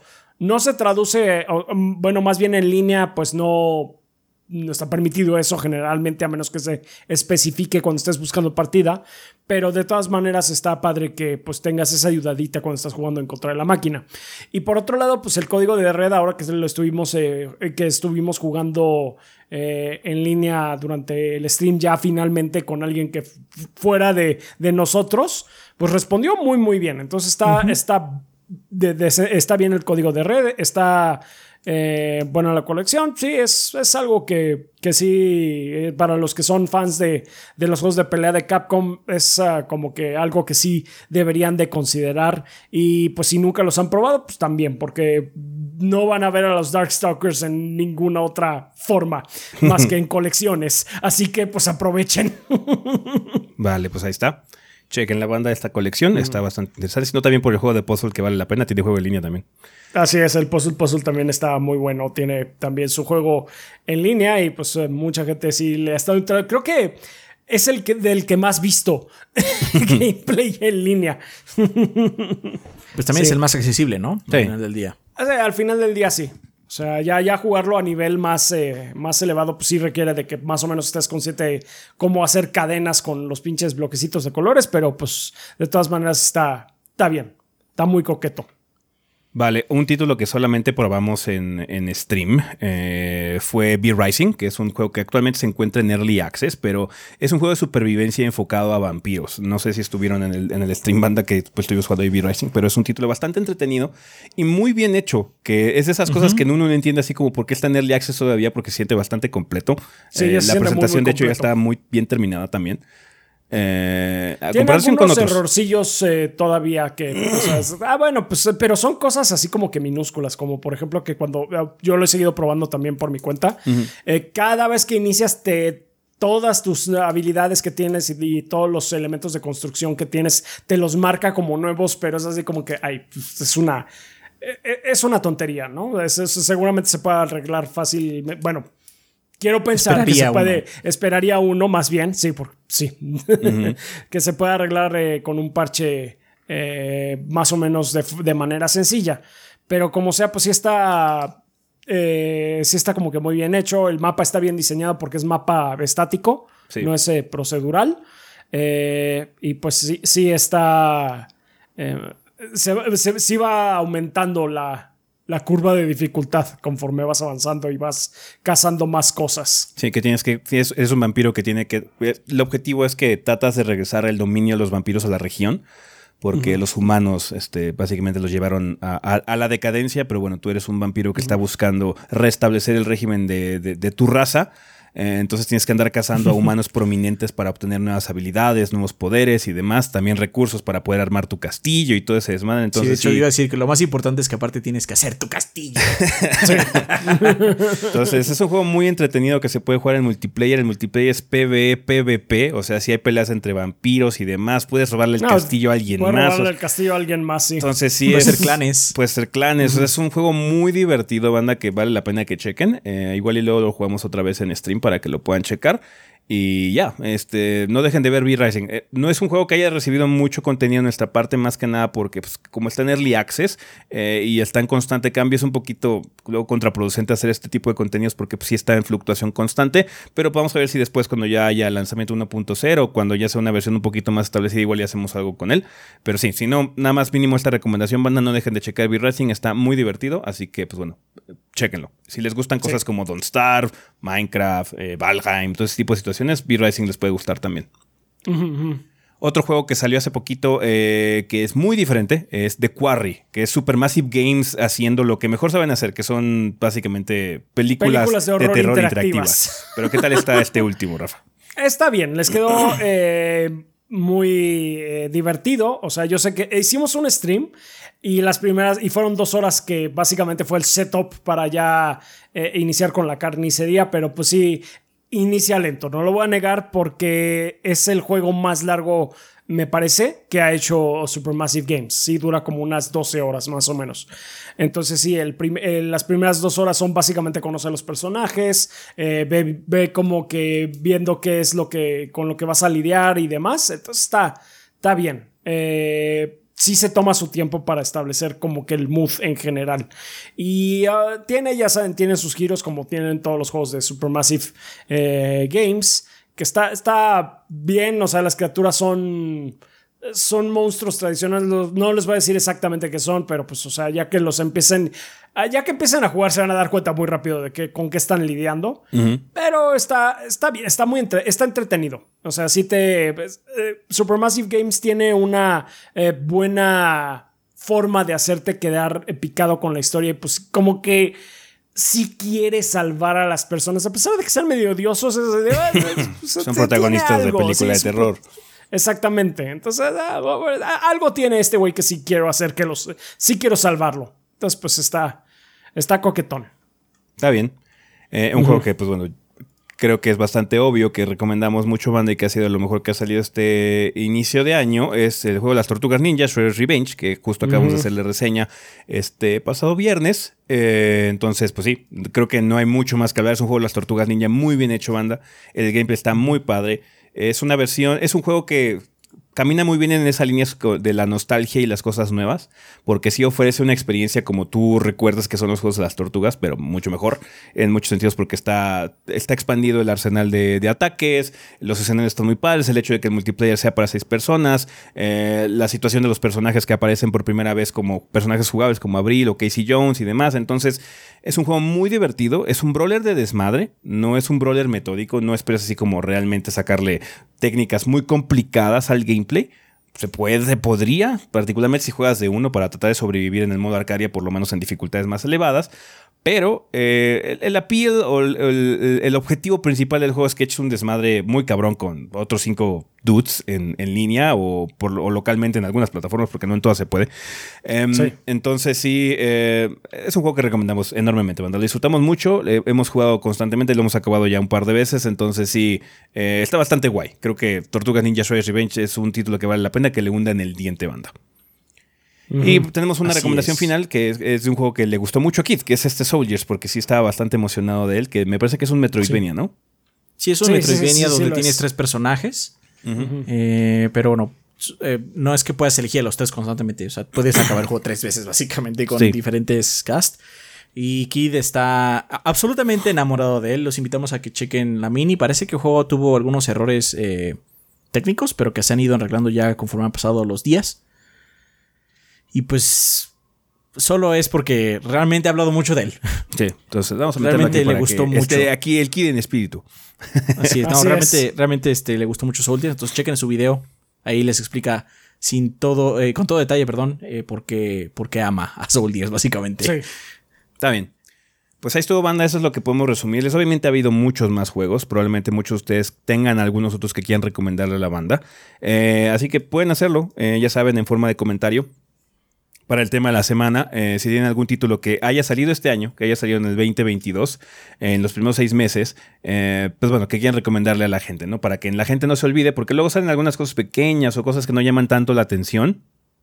Que pues bueno, vale la pena que tengan un poquito más de público para que bueno, eh, los desarrolladores sean recompensados mínimo, mínimo con más gente jugando su título. Entonces, si tienen algún juego para recomendar, banda, por favor pónganlo aquí en este en, en, sus, en, sus comentarios para que pues, nosotros podamos considerarlo para eh, leerlo en la siguiente semana en la vida después del podcast. Va que va. Obviamente hay muchas cosas que no mencionamos, como por ejemplo King of Fighters 15. Probablemente muchos de ustedes sean mega fans del KOF, entonces igual lo quieran recomendar o algo así. Díganos, banda, eh, si hay algunas cosas que obviamente no mencionamos porque no podemos mencionar todos los juegos, tenemos que limitarnos de alguna forma para que bueno, podamos platicar de eso y quizás haya alguna sorpresa, eh, alguna recomendación que ustedes quieran darle a la gente para que no dejen pasar algún título que pues bueno, tiene calidad y vale la pena que más gente lo juegue, ¿no?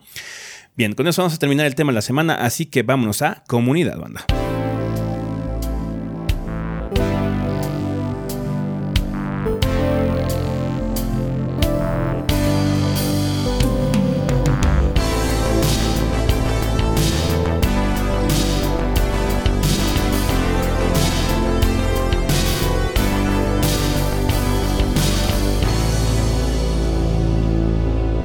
Ok, banda, pues ya estamos aquí en la sección de comunidad, que siempre es un excelente momento para agradecerle a los patrocinadores oficiales del podcast, que como ustedes saben son todos nuestros Patreons que donen 20 dólares o más durante el mes correspondiente.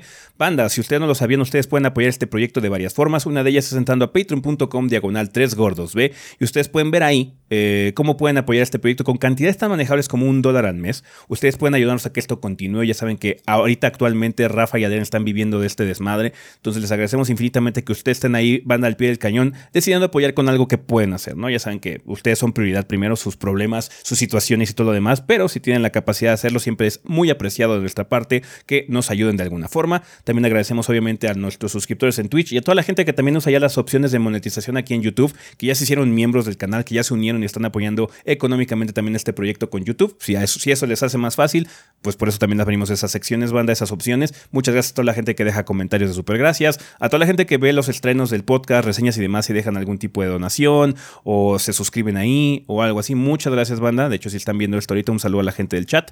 Y pues bueno, ojalá podamos contar con su apoyo por mucho tiempo más, porque bueno, nos encanta estar aquí gordeando para ustedes y poder eh, traerles contenido semana con semana. Pero bueno, en esta ocasión vamos a ver qué onda con los Lord Bombones. Rafa, ¿quién patrocina el podcast durante el mes de julio? Muy bien, durante el mes de julio nos patrocinan un Ángel Guerrero que esta semana nos dice saludos entrenadores. Los invito a escuchar Critical Hit Pokémon Podcast, su podcast favorito de noticias y novedades en el mundo de Pokémon. Gorditos, déjennos compartirles que ya tenemos contacto con fuentes oficiales del mundo de Pokémon. Este es un hito bastante importante y nos da mucho gusto. Solo queríamos compartir este logro con ustedes y la banda. Qué padre. Muchísimas felicidades, Ángel, un Ángel Guerrero. Qué padre, qué padre que ya tengan eh, contacto con fuentes oficiales.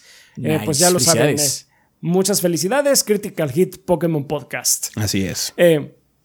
muy bien, también tenemos a Aaron Torres. Dice, Buenas gordos, posibles invitados y banda. Les recuerdo que soy un diseñador gráfico freelancer y les vengo a ofrecer mis servicios. El precio lo podemos razonar en privado, aunque como voy iniciando prometo brindar una tarifa baja. Pueden encontrarme en las redes sociales como Creativi Más. Más información pueden encontrarla en mis fanartos episódicos. Esta promoción va dirigida a los mismos gordos como a la banda y a sus distintos negocios que también se dan a conocer en esta sección del podcast. Los estaré esperando. Por cierto, espero que ese esté mejor. Ya estamos aquí. Muchas, gracias, Aaron.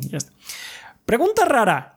¿Tienen algún seiyuu preferido? Lo digo porque últimamente me he obsesionado con el actor de voz japonés que hace la voz a mis personajes favoritos de anime. Los que más admiro por mi parte son Yuki Kaji y Maya Uchida. Además, que recuerdo que hace algunos años ese dijo que le gustaba buscar seiyus que tienen un timbre de voz particular. Saludos. Sí, de hecho a mí lo que me gusta luego de los seiyus son los que no suenan como el de siempre. o sea, es así como, ah, ah Griffith, apareciste otra vez. Ajá, que es Griffith. tipo de lentes? el pinche, ¿cómo se llama el que le hace a Ragna, que también le hace en Wotakoi al, no me acuerdo. Ese güey lo escuchas y sabes que es él. Sí. Sí, por eso me gusta mucho Este, cosas como eh, la sello de Haruhi. Me gusta mucho Asami Mai, que es la, la sello de Kurisu en, en, Steins Gate, que también Ah, sí, ella es muy, muy buena. Sale también en muchos juegos de peleas, de hecho, de System Works y todas así también. entonces, pero ella tiene un tono de voz muy particular que me gusta mucho. Entonces también eh, son cosas así que se oyen muy diferentes. Entonces sí. Sí, sí, sí. Pues eh, ellos son unos eh, del- de, los eh, que ubicamos, Aaron Torres. También tenemos a Bleeding Beetle, que nos dice, ¿qué se narran gordos? Espero que se ya esté en el podcast y se encuentre mejor. Tengo tres preguntas. A, cuando apostaron qué juego creerían que yo pediría. No, mejor no lo revelamos. Mejor No, no, lo mejor revelamos. secreto. por- El Sí, misterio, no, no, no. el misterio Sí, es más, el interesante. Sí. este, supongo que leemos de una vez las otras. Sí, si quieres, son como relacionados conmigo. Sí. Estos son los juegos que yo quería pedir. ¿Cuál es el que más les llama la atención a cada uno? Están más o menos en el orden de importancia para mí. Team Bodies de PlayStation 1, Bloody Roar 2, Bringers of New Age para PlayStation 1, Duke Nukem Manhattan Project para PC, Twisted Metal 3 para el PlayStation 1, eh, Fighting Force para el PlayStation 1, Hawk of War para el Play 1, Ship Raider para el Play 1, XCOM UFO Defense para PC, Soul River para PlayStation 1, eh, Secret Agent Missions PC, Rayman 2 para PlayStation 1 y Spider-Man para el PlayStation 1. XCOM Pues- UFO Defense para mí. O sea, el que- los que más llaman la atención a nosotros, definitivamente XCOM. Pero la lista en realidad no es para nosotros. Sí. La lista es para O ti. sea, o sea, básicamente, ajá, si, tú, si tú lleg- llegaras a obtener el tier de 50, tú nos tendrías que mandar en ese orden de importancia. Y por ejemplo, si Team Bodies fuera el número uno, trataríamos de ver si se puede hacer Team Bodies. O sea, Sí. Ajá, no independientemente conozco si nos llama la atención o no. Ajá, yo no Sí. conozco el juego, Ajá.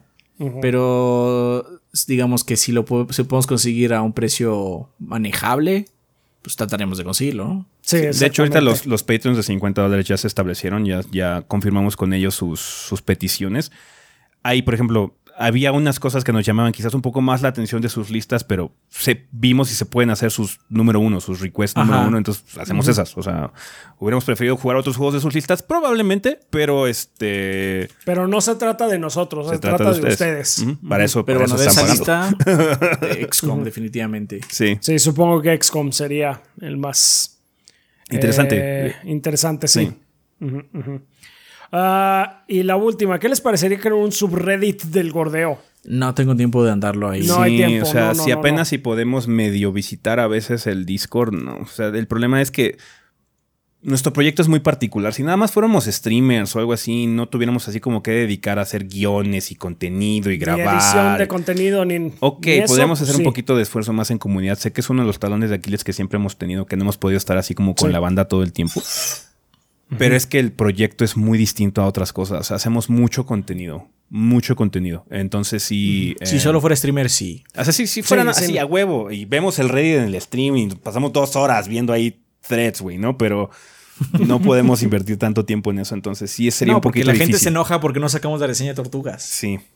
Sí. Sí, Hay- sí, sí, hay un comentario muy salty, búsquenlo, van. No, aparte también por Twitter a, a mí me llegaron. Ya cuando sales, como tranquilo. Tranquilo, o sea, pues también están los problemas de salud. No, y pues. crisis. y lo Quieren que estuviera Damián, ¿no? O sea, también tiene Pues sí, también tenemos que agendar estuviera con. Damián, tenemos que que agendarlo. Damián. Va, está Damián, pero pues no es tan fácil luego porque pues tiene eso. Damián es un hombre muy ocupado. Sí. Damián tiene una chama normal. Tiene y una que hacer sus y- y tiene otras ocupaciones aparte. Ujú, Así Entonces, es. pues, eh, no podríamos manejarlo ahorita, la verdad. Sí, ¿no? Así es. Muy bien, siguiendo con Tigre Negro, dice, gorditos, con un poco de suerte podré conseguirme un Switch barato y así ya tendré dos de las tres consolas. Solo faltaría el Xbox y después de eso el dominio del mundo. Qué padre. Pregu- Muy Chingón. bien. Pregunta conflictiva de la semana. Como soy una persona súper observadora, me di cuenta que los tres usan lentes y la pregunta profunda es ¿quién será el más ciego de los tres? Creo que Adrián, ¿no? Seguro yo. Sí. No sé. No sé si tú o yo, Adrián. No, creo que es Adrián. La- la- No, la- yo- el yo no aumento de Adrián si- está muy cabrón. Yo sin lentes no veo. O sea, No, o sea, yo... O sea, yo soy el que tiene menos. O sea, digamos que es Adrián, sí, tú sí, y yo. Ezequiel, Sí. pu- Ezequiel puede estar sin lentes un Sí. rato y puede vivir. No, o sea, Este- mira, te puedo decir que, por ejemplo, yo ahorita estoy viendo la cámara y veo el clarito, el símbolo de Logitech, ¿no? Mm. ¿Así? No, ya es una mancha. It's a fucking blur. Eres adorable, chaps. No, es Adrián. O sea, tío, si yo tú tengo una persona de frente, Rafa, me quito no. los lentes, no veo sus ojos. Ah, no, pues sí. Este, no, yo tengo mucho en los ojos, en, en los lentes. Tengo, mucha tengo, dioptría. tengo mucha dioptría, sí. De hecho, me dijo mi oftalmólogo, sí, sí, no, el de los- el- mi doctor de los ojos, este, Sí, tu oftalmólogo. que es muy posible que me tengan que operar. No, no me interesa operarme, no me molesta tener lentes. Este, pero es muy posible que me tengan que operar porque también hay un límite de lo que te puedes poner en lentes, básicamente. Sí. Ajá, y pues. No, sin, sin o hacer, sea, la, sin no- hacer la transición ya cosas como lentes de contacto sí ya hay un límite bastante marcado. Entonces, este me dijo que a lo mejor era mejor operarme, porque todas maneras va a seguir creciendo después de la operación, va a seguir aumentando la dioptría. Entonces, básicamente operarme para regresar a cero o lo más cercano a cero que se pueda de problemas. Sí, un reset. y Un cuando reset esté the más viejo tengo los lentes pues igual. Sí. Esos Entonces- los guardas y te los pones después otra Ajá, vez. estoy seguro, estoy seguro que, que- que tu doctor no te dijo eso, chaps. No, no, no. Aún no. Entonces, o sea, sí, yo soy el más ciego de los tres, definitivamente. Sí, ok. Pues ahí está. Eh, un saludo a El Gabo, Adrián Torres, el hombre Rafa es waifu y ese los pelones somos los más sexys. Que el gordeo sea eterno. Muchas gracias, Tigre Negro. Muy bien. Eh, Sertroid nos dice: Buen día, embajadores del gordeo. Esta semana estuve conversando con unos compañeros de trabajo sobre nuestros hobbies y me dejó pensando que cuando empezamos a hablar sobre videojuegos, algunos de ellos me dijeron que les gustaba. Sin embargo, eran muy complicados para ellos y por eso no jugaban tanto. Y es cierto, a diferencia de otros medios de entretenimiento, los videojuegos son eh, de los que más requieren de la interacción del usuario y seamos honestos, a veces se ponen bien intensos. Esto hace que no sean tan sencillos de abordar para todo el mundo.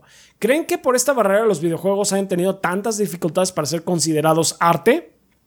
Eh, supongo, pero no, o sea, es que no importa, o sea, que no importa que la gente que no juega juegos no lo considere arte, o sea, es- eso sucede todo el tiempo. Lo importante es que gente que está metida en el medio lo haga y lo hace desde hace mucho tiempo. Esto no es una controversia, no sé por qué sigue siendo una controversia o sigue siendo una pregunta constante. No hay ningún tipo de razón alguna por la cual debamos buscar validación de gente que no juega juegos. Entiendo perfectamente el punto y de hecho es probable que haya sido una de las consideraciones para que la gente común realmente no pues, entienda por qué los juegos son tan importantes o por qué pueden ser historias complejas o, cosas o experiencias muy complicadas que pues hablan mucho sobre la condición humana, ¿no? Pero sí, eh, la complejidad es una barrera indudablemente que hay que vencer, a pesar de que luego ya sea una cosa más mental que una situación real, más que nada por las opciones de accesibilidad que tenemos actualmente. Em, siempre puedes jugar como en fácil, siempre es como muy sencillo abordar algunas experiencias AAA, se desviven porque la mayor cantidad de gente los pueda jugar, entonces son títulos o experiencias que son muy fáciles de abordar realmente, que no tienes que acabar incluso si quieres o cosas así, pero ya es mucho también la situación de los prejuicios que tiene la gente, es que no le entro porque se ve muy complicado, no porque realmente yo ya lo haya probado y haya visto que sea complicado. ¿ah? Pero aún así es un, es un miedo o es una situación que viene de algún lado, ¿no? Y genera algún tipo de consecuencias también en, en la situación de cuánta gente juega juegos, ¿no? Pero aún así, el público y el mercado y cosas así sigue creciendo. Entonces, más y más gente juega juegos. Entonces, sí, es una situación que pues, poco a poco se va a ir perdiendo hasta cierto punto, aunque nunca va a dejar de ocurrir, ¿no? Hay gente que no le va a interesar, hay gente que no le llama la atención, que le llama más la atención leer libros, que le llama más la atención ver fútbol, que le llama más la atención ver la tele o cosas así, y no quiere meterse en los problemas de andar buscando una consola o lo que sea, ¿no? Obviamente, cosas como el esfuerzo que está haciendo Microsoft con la situación de Game Pass y poder disfrutarlo incluso ya en las teles sin siquiera tener una consola, eh, pues va a tratar de romper ese tabú, ¿no? Pero por alguna razón la competencia directa de Netflix se llama Fortnite.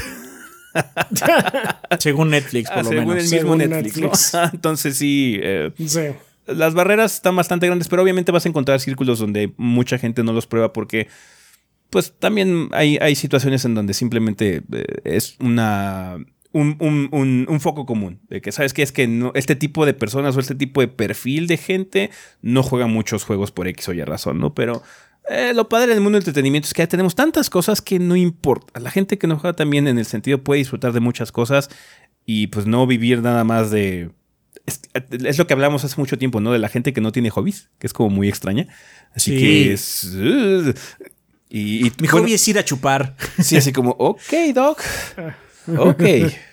No lo entiendo. O sea, es, es completamente válido, pero yo, por ejemplo, no lo entiendo. No, me, no, no podría tener. Esa, vivir nada más de eso. Necesitaría más cosas, según yo, pero sí, es, es completamente normal. Depende de cada quien. O sea, Sí. también lo que es cierto es que ahorita estamos viviendo una ola, no sé si esa es la palabra, de gente que básicamente dice que las cosas tienen que ser antiintelectuales, básicamente, ¿no? Mm. Y se ve mucho, yo lo veo mucho con las reseñas de películas. Ah. Es que en las reseñas, es que luego no me dicen así como, es que esto no tiene significado, solo pasó. Y así como, no, sí, esta película tiene un significado, tiene algo importante, ¿no? Sí. Y pues también pasa, o sea, la gente que se quiere quedar fuera de la conversación se va a quedar fuera de la conversación, no importando cuántas ventajas les des. Sí. No, para poder enriquecer tu alma tienes que tener voluntad propia. Entonces, si no la tienes, pues ya, fuck it. Cualquier excusa va a ser buena para no empezar a leer un libro o ver una película o empezar a jugar un juego. No, querer, querer, ver más allá de lo evidente. Sí.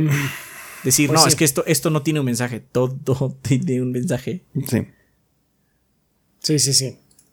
Pues bueno, eh, también deja una postdata. El dólar ya despegó y va en camino a salir del sistema solar.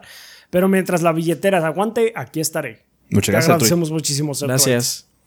Muchas gracias.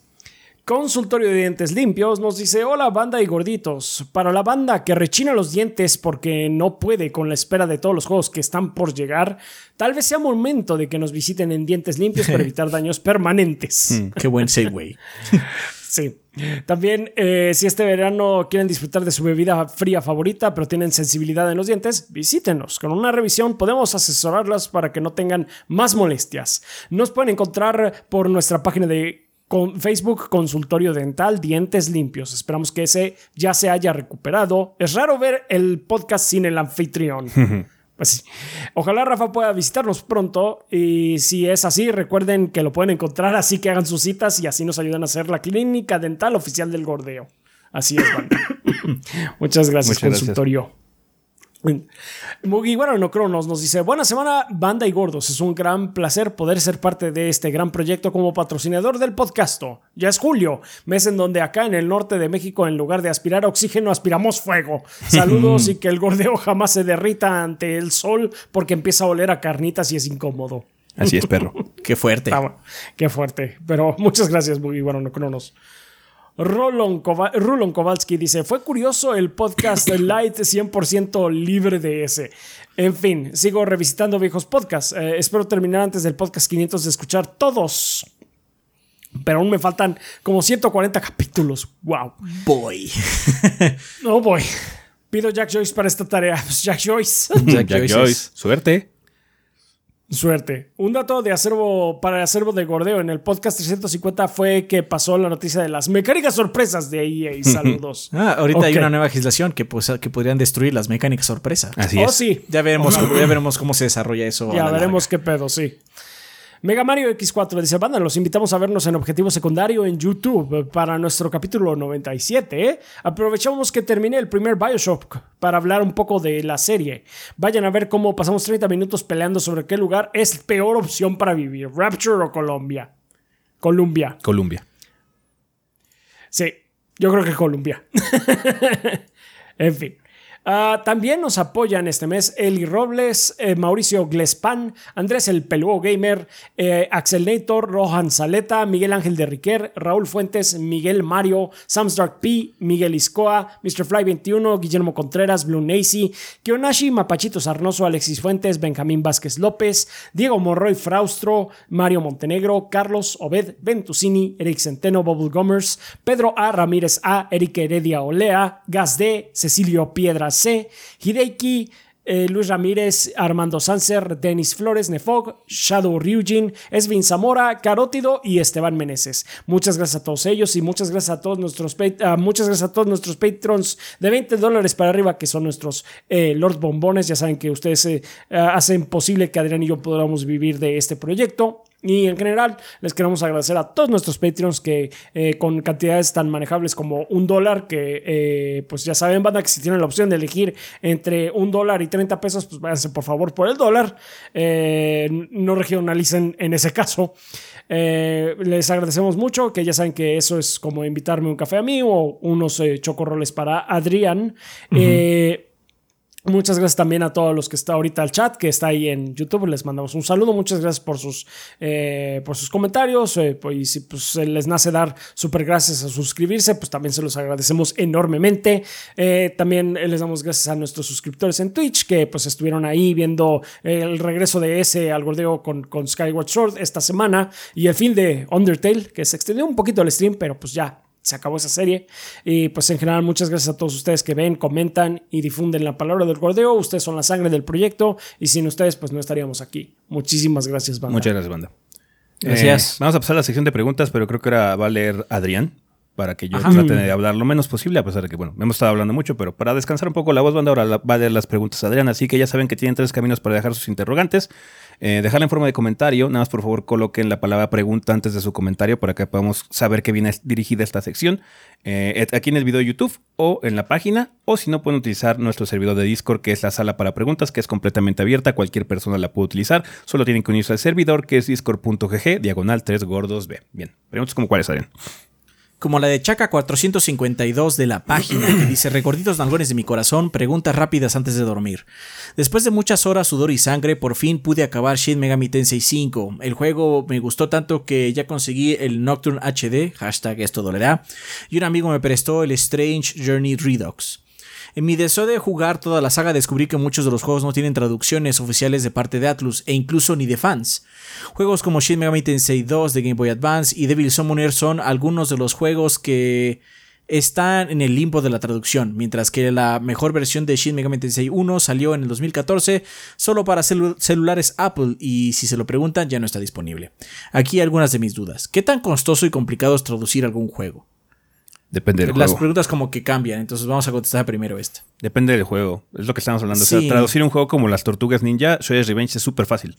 En comparación a un Shin Megami Tensei. Sí, o sea, Sí. nada más por el tamaño del guion, Sí. nada más por eso. Por Y por los conceptos que manejan también. Sí. Eh, entonces, ¿cuál es el costo? Pues varía. Varía mucho dependiendo del juego. Y la complicación también varía mucho. O sea, el trabajo que hicieron los de, por ejemplo, los de The Elder Scrolls Online para poder traducir todo el título, todo el título, todas las expansiones ahorita a español, estuvo cabrón. Que no es perfecta, no lo es. Pero, o sea, el esfuerzo es muy loable porque... Pero carajo, el esfuerzo está, sí, el esfuerzo se agradece. Ajá. Entonces, puede mejorar, ¿no? Pueden parchar también la traducción, ese tipo de cosas, se puede refinar guiones y demás, pero está muy cabrón. Fue monumental, de hecho, por eso mucho tiempo pensamos que no iba a ocurrir, ¿no? Eh, y por eso seguimos esperando cosas como la traducción a Final Fantasy XIV, ¿no? Español o cosas así. Entonces, sí, depende mucho de la experiencia, eh, que lo complicado que puede ser. Un RPG es mucho más complicado que un juego de acción, porque tiene más diálogo. Punto. Inclu- incluso si no vas a hacer doblaje, que eso todavía complica más las cosas, eh, sí, el guion es monstruosamente más grande que cualquier otra cosa. Así es. Entonces, este. Pues también por eso luego hay cosas que no están traducidas. ¿Por qué? Preguntan, para juegos viejos, ¿creen que sería bueno traducir el juego o hacerle un remake de una vez? ¿Creen que con el reciente éxito... Ah, no, perdón, eso es como otra todavía. Este, con juegos viejos, pues no van a hacer nada. Ocurre Ya el de vez en cuando, porque eh, justo hace Sí, poquito. o sea, van, van a traducir ahorita el Persona 4 Golden. Sí, o este, hace poquito, por ejemplo, salió, sacaron el primer Fire Emblem en, en Switch. Y fue la primera vez que creo que llegó acá, una situación acá, ¿no? Entonces, eh, sí se puede. Sí hay como. Pero tendrías que hacerlo una situación importante. Yo creo que Atlus podría hacer, por ejemplo, una situación o una colección de Shin Megami Tensei, pero tendría que ser un aniversario y tendría que sacar como una edición mamona para justificar el costo, porque sí, ahorita no lo veo como algo factible. Sí, bueno, pero, no, pero no es lo mismo eso a saltar a hacer un remake. Es- La diferencia de costo también es, es, es enorme. Sí. Y no veo Un punto para hacer remaster un remake del quizás. primero. Ajá, no, no, no. No, pero pues sí, o sea, tra- traducir cuesta dinero. Y pues ellos no ven la razón para qué eh, gastar ese dinero. No lo van a hacer. De hecho, es la razón por la que muchos japoneses no tienen traducción en español. No les salen las cuentas, no lo vamos a hacer. Sí, o sea. ¿cuántas novelas visuales hay que no salen acá? Y eso que ya hay un boom muy cabrón en Steam, hay un boom muy cabrón de novelas visuales, pero hay unas que nomás no salen. ¿Por qué? Porque es una compañía chiquita, güey, que tendría que traducir un pinche guion gigantesco, güey, que no va a ocurrir. Así es. Otra pregunta es, ¿creen que con el reciente éxito de Shin Megami Tensei y Persona, Atlus estará interesado en introducir algunos de sus títulos viejos solo si los relanza, como pasó con Persona 3, que va a venir ya en español? Solo si los relanza. Si no los relanza, ¿para qué? Y hay un límite. Por una razón van a llegar nada más hasta el Persona 3. No van a traer Persona 2, ni el Persona 2.2, ni el Persona 1. Ajá, entonces hay un límite también, así como, ¿sabes qué? Vamos a sacar los juegos populares, que son los que tienen la fanbase más grande, que son los que van a vender más, porque eso es lo que es rentable. O sea, el 2, el 2 y el 2.2 son muy buenos. Son juegos que valdría mucho la pena tener de fácil acceso, no en una colección o algo así. Pero sí tendrías que meterlos en bundle como lo que ocurrió con Capcom. Así como, vamos a meter Red Earth, güey, en la colección de Darkstalkers. Ajá. Sí, ándale, algo así. y ya, solo así. Es un montón de juegos de SMT en una colección. Sí. Y ahí podría estar, ¿no? La traducción que estamos esperando, ¿no? Y por favor, no lo tomen como no es necesario, porque si es necesario, estaría padrísimo que estuviera. Pero pues ellos van a decir, me, conviene, la sí, me va a decir no. no, y más, pues, y más si tienes contenta a la gente ya, ahorita tienes muy buena voluntad con, vamos a sacar Persona 3, güey, en, en PC, en Switch, en todos lados. ¡Ey! La gente ya no está acordando de los otros dos porque sí. cuando, no, cuando, cuando comes puras migajas por tanto tiempo, cuando realmente te pasan un plato, quedas bastante satisfecho. Es lo que decían. hay un, hay un, en el subreddit de Persona está así como. Y bueno, Switch fans, ahora que ya va a salir Persona 3 y Persona 4 y Persona 5 en el Switch, ¿qué más quieren? No lo sé, nunca pensé llegar a tener esto, ni siquiera. no idea. Eh, sé qué juegos os gustaría jugar, pero que por desgracia se quedaron en el limbo de traducciones y solo se encuentran en japonés. Los míos son Fire Emblem eh, Genealogy of the Holy War y Valkyria Chronicles 3. Valkyria 3 también sería uno de esos. Valkyria 3 sería uno de esos, sí. Sí. General, o sea, Valkyria 3 está padre, pero en general la verdad es que no trato de pensar qué juegos no puedo jugar porque hay muchos juegos que sí puedo jugar. Eh, incluso juegos viejos, no estoy diciendo que tienen que ser así como, no, es que el futuro voy a poder probar todo esto. No, no, no.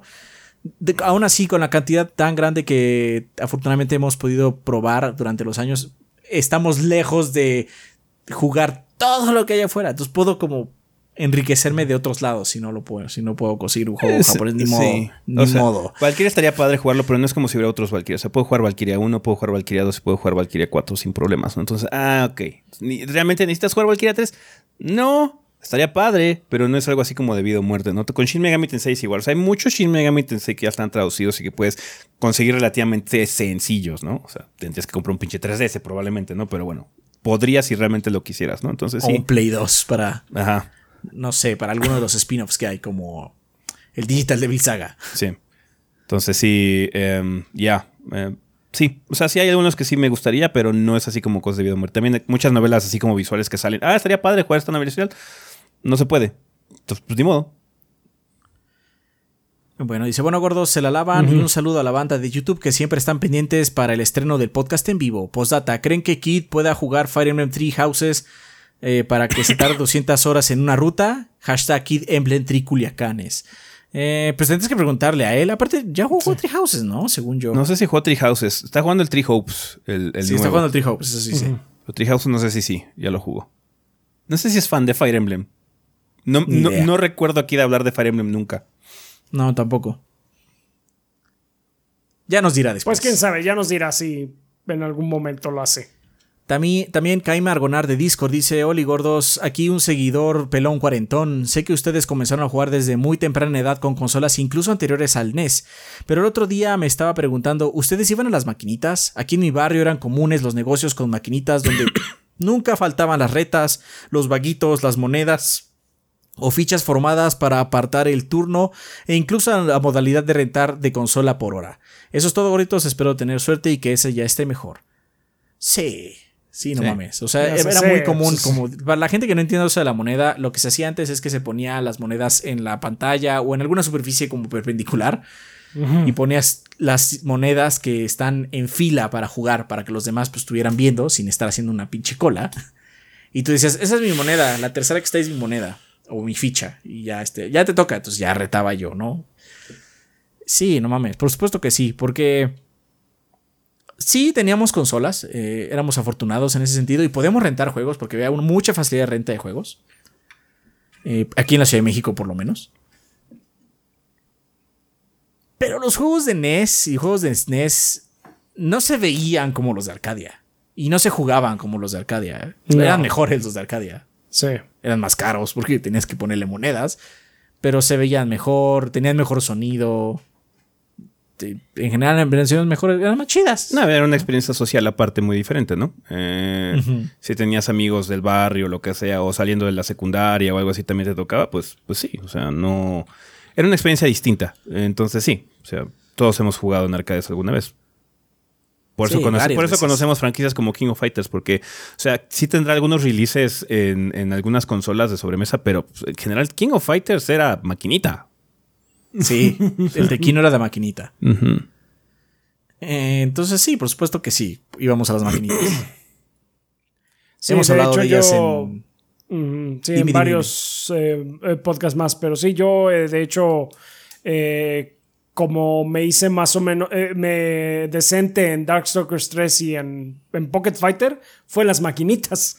Porque cerca de, de casa de. Eh, entonces, en ese entonces era casa de mi tía. Había un local que tenía esos dos juegos y nadie los jugaba más que yo. entonces, pues ahí me la pasaba dándole vueltas a la máquina y a la máquina. Y pues así me hice pues decente haciendo combos y demás. Sí, se lo mucho de esa. Y ya los tengo. Sí, ya los tengo. ¡Yay! El futuro es ahora. El futuro es ahora.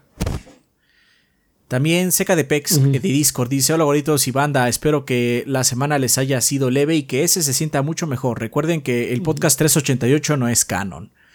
Difiero. ¿El 388? Ajá, que no, eso difiero. que no sería el 488. ¿Por qué el 388 en particular? ¿Qué pasó ahí? Se equivocó. Claramente se equivocó. Espero ya pronto saber su opinión de las tortugas adolescentes 4. Ya salió. Perdón, dice 6. Ya a estas alturas del. Eh, ok, pero ya a estas alturas del partido ya la deberías de conocer. Así es. Como ustedes eh, sugirieron, he estado consumiendo diferentes fuentes de información de videojuegos. He probado muchas experiencias únicas que no, he podido, que no han podido abarcar un packing, inscription y mini motorways. Bueno, mi fuente fueron los compas de Eurogamer Spain, muy agradables. Mm. La cosa es que me he encontrado con una noticia muy interesante. Al parecer por fin están implementando leyes para proteger a los menores de edad o a los adictos de, de las microtransacciones o loot boxes. Están comenzando más iniciativas para luchar contra este moderno problema en España. La pregunta es, ¿qué opinan ustedes? ¿Cómo EA, Blizzard, Mi Joyo sacarán la vuelta al partido? ¿Cuándo creen ustedes que estas leyes pueden llegar a algunos países de Latinoamérica o lo ven lejísimos? Espero su respuesta, son lo máximo, Teodoro Gordetes. Cuídense mucho, un saludo a mi novia Eliam. Dice que sus risas son contagiosas, matar es un monstruo. El problema, de Latinoamérica es que la gente que está encargada de hacer legislaciones es tan ignorante, pero tan ignorante del tema, que dudo que comprendan algo tan complicado, algo tan complejo como la situación de las loot boxes para aquí las legislaciones latinoamericanas siguen teniendo el mismo pinche problema de los 90s, 80s. Es porque generan violencia y porque ble, ble, ble, y porque soy gente vieja y no comprendo que el mundo ha cambiado. Ah, es, básicamente eso lo que tenemos de problemas y es lo que quieren legislar nada más. Estuvimos como siete años, seis años, viendo lo de la el pinche ranking mexicano de de ¿cómo se llama? De como el SRB pero de aquí. Ah, sí se tardaron así para eso. Ajá. Este, ahora bien, la verdad es que tampoco es necesario que se legislice aquí. ¿Por qué? Si, bueno, la ley que menciona es que en Europa están haciendo muchas, eh, muchos esfuerzos para o regular más o simplemente prohibir por completo las loot boxes. Ajá. Eso es lo que se está desarrollando en Europa. Eh, si llega a pasar, eh, pues Europa es un mercado muy grande en los videojuegos. Muy, muy, muy grande. Eh, de hecho, es muy posible que si pasa en Europa, en Estados Unidos también se empiece a hacer una iniciativa así. Nada más por efecto dominó. Si eso es lo que sucede, depende de la compañía lo que va a suceder. EA y creo que puso Activision Blizzard, ¿no? Seguramente o simplemente lo van a quitar porque no pueden perder ambos mercados o simplemente este, van a hacer como súper chanchullos, súper enredadísimos. Van a buscar otra forma. Eso es justo lo que está haciendo Diablo Immortal actualmente. Ellos trataron o están tratando de disfrazar la situación de las loot boxes al meter elementos de gameplay. Las loot boxes son las, no me acuerdo cómo se llaman, son los runs que haces para conseguir gear en esos, este, en esos laberintos que son eh, procedurales. Nada más por el hecho de que supuestamente, no supuestamente, hay elementos de gameplay y no nada más es una loot box, ya están tratando de justificar de que no es una mecánica sorpresa, porque hay gameplay involucrado, ¿no? Pero es una mecánica sorpresa, es una loot box, nada más que tienes que trabajar más por ella en ese sentido.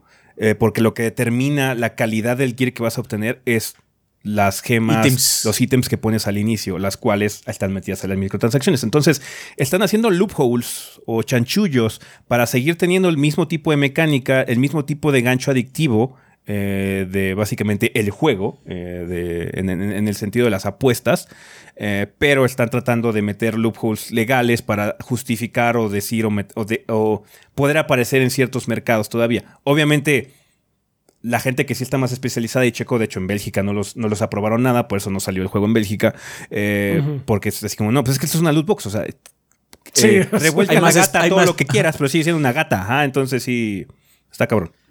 Si la legislación es suficientemente robusta, van a tener que quitarlo, porque no pueden pedir ese mercado, ¿no? Sí. Mi joyo o cualquier otra asiática pues, no van a hacer juego que ya. pues así de sencillo. Este van a perder un, gran chunk, pero en Asia es muy común esto y no va a desaparecer. Y, no, y ahí sacan un buen varo, Entonces, depende mucho de cada quien. ¿Por qué digo que no es necesario que lo hagan aquí en Latinoamérica? Dependiendo de lo que suceda allá, en esos dos mercados, Europa y Estados Unidos, la industria va a cambiar. Sí. Y nos va a llegar a nosotros esos productos sin loot boxes, vamos a decir, ¿no? Si falla en, Estados Unidos y falla en, Europa. Lamentablemente siento que una cosa así en un país latinoamericano no va a afectarles. No somos un mercado grande, banda. Es, real.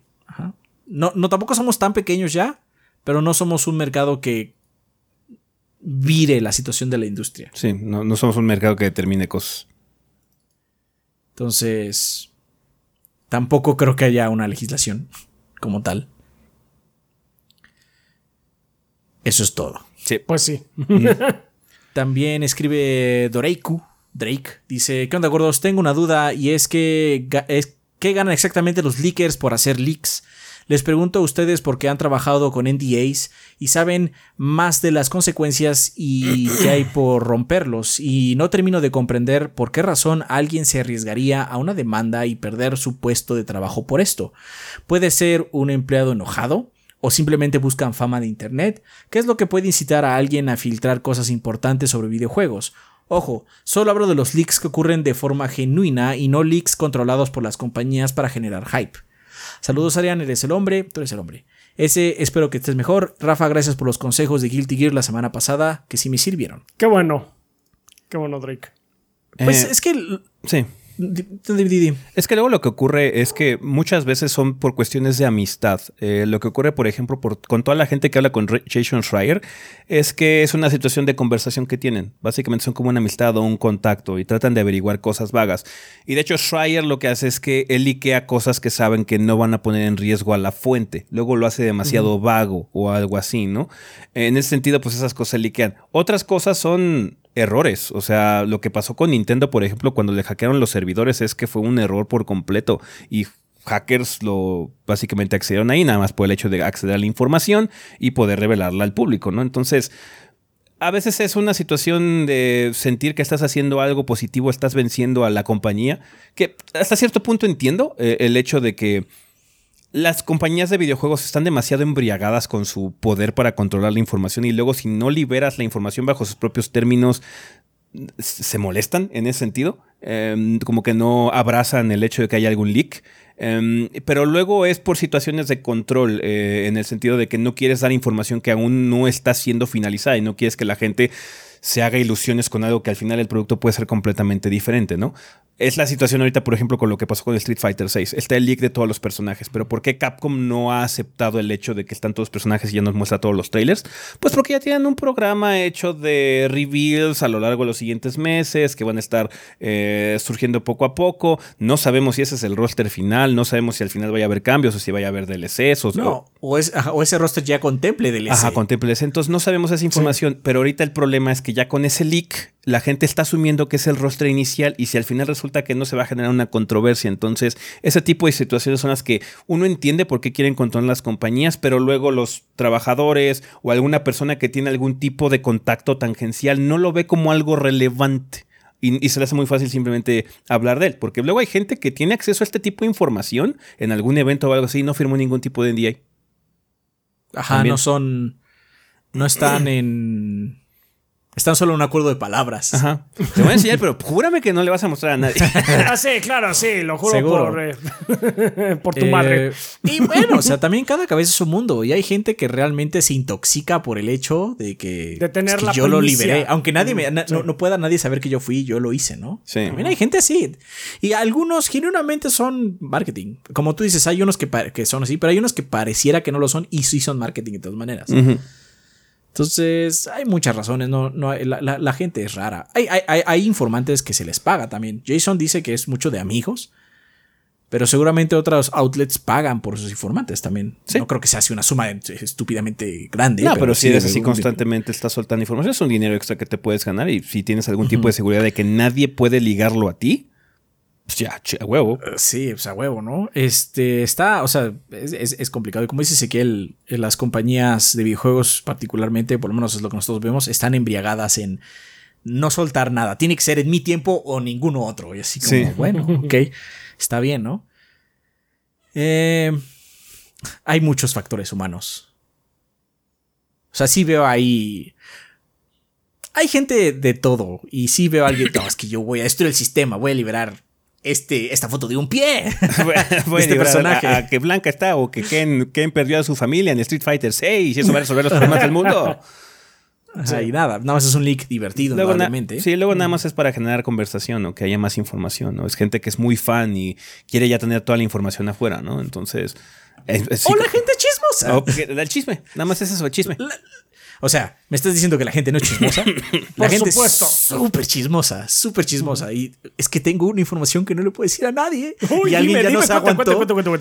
alguien ya no se aguantó y lo puso en Twitter. Eso es lo que también pasa. Sí. O luego como Norman Reedus, que no, no, tiene idea de nada de cómo funciona la industria, dice, sí, a huevo, ya estamos trabajando en el Death Stranding 2. 2, ajá, sí. Y Kojima oh, God. Oh, God. Me carga la chingada. Pero pues ese güey no, no estaba en un NDA seguramente. No, no, no, no. O sí estaba, pero, o sea, lo firmó el abogado y no lo firmó él, güey. Ajá, sí. Y lo dijo, no, pues es nada, es, un detallito, ¿no? Yo pensé que ya sabían. ¿Qué no les dijeron? ¿Qué, no, les dieron la buena noticia? Sí. Entonces, ya. Sí. Así es. Y esas son todas las preguntas. Perfecto. Pues bueno, banda, muchísimas gracias por sus interrogantes. Esperamos contar con ellas para el siguiente episodio. Y con eso terminamos sección de comunidad. Así que a despedidas.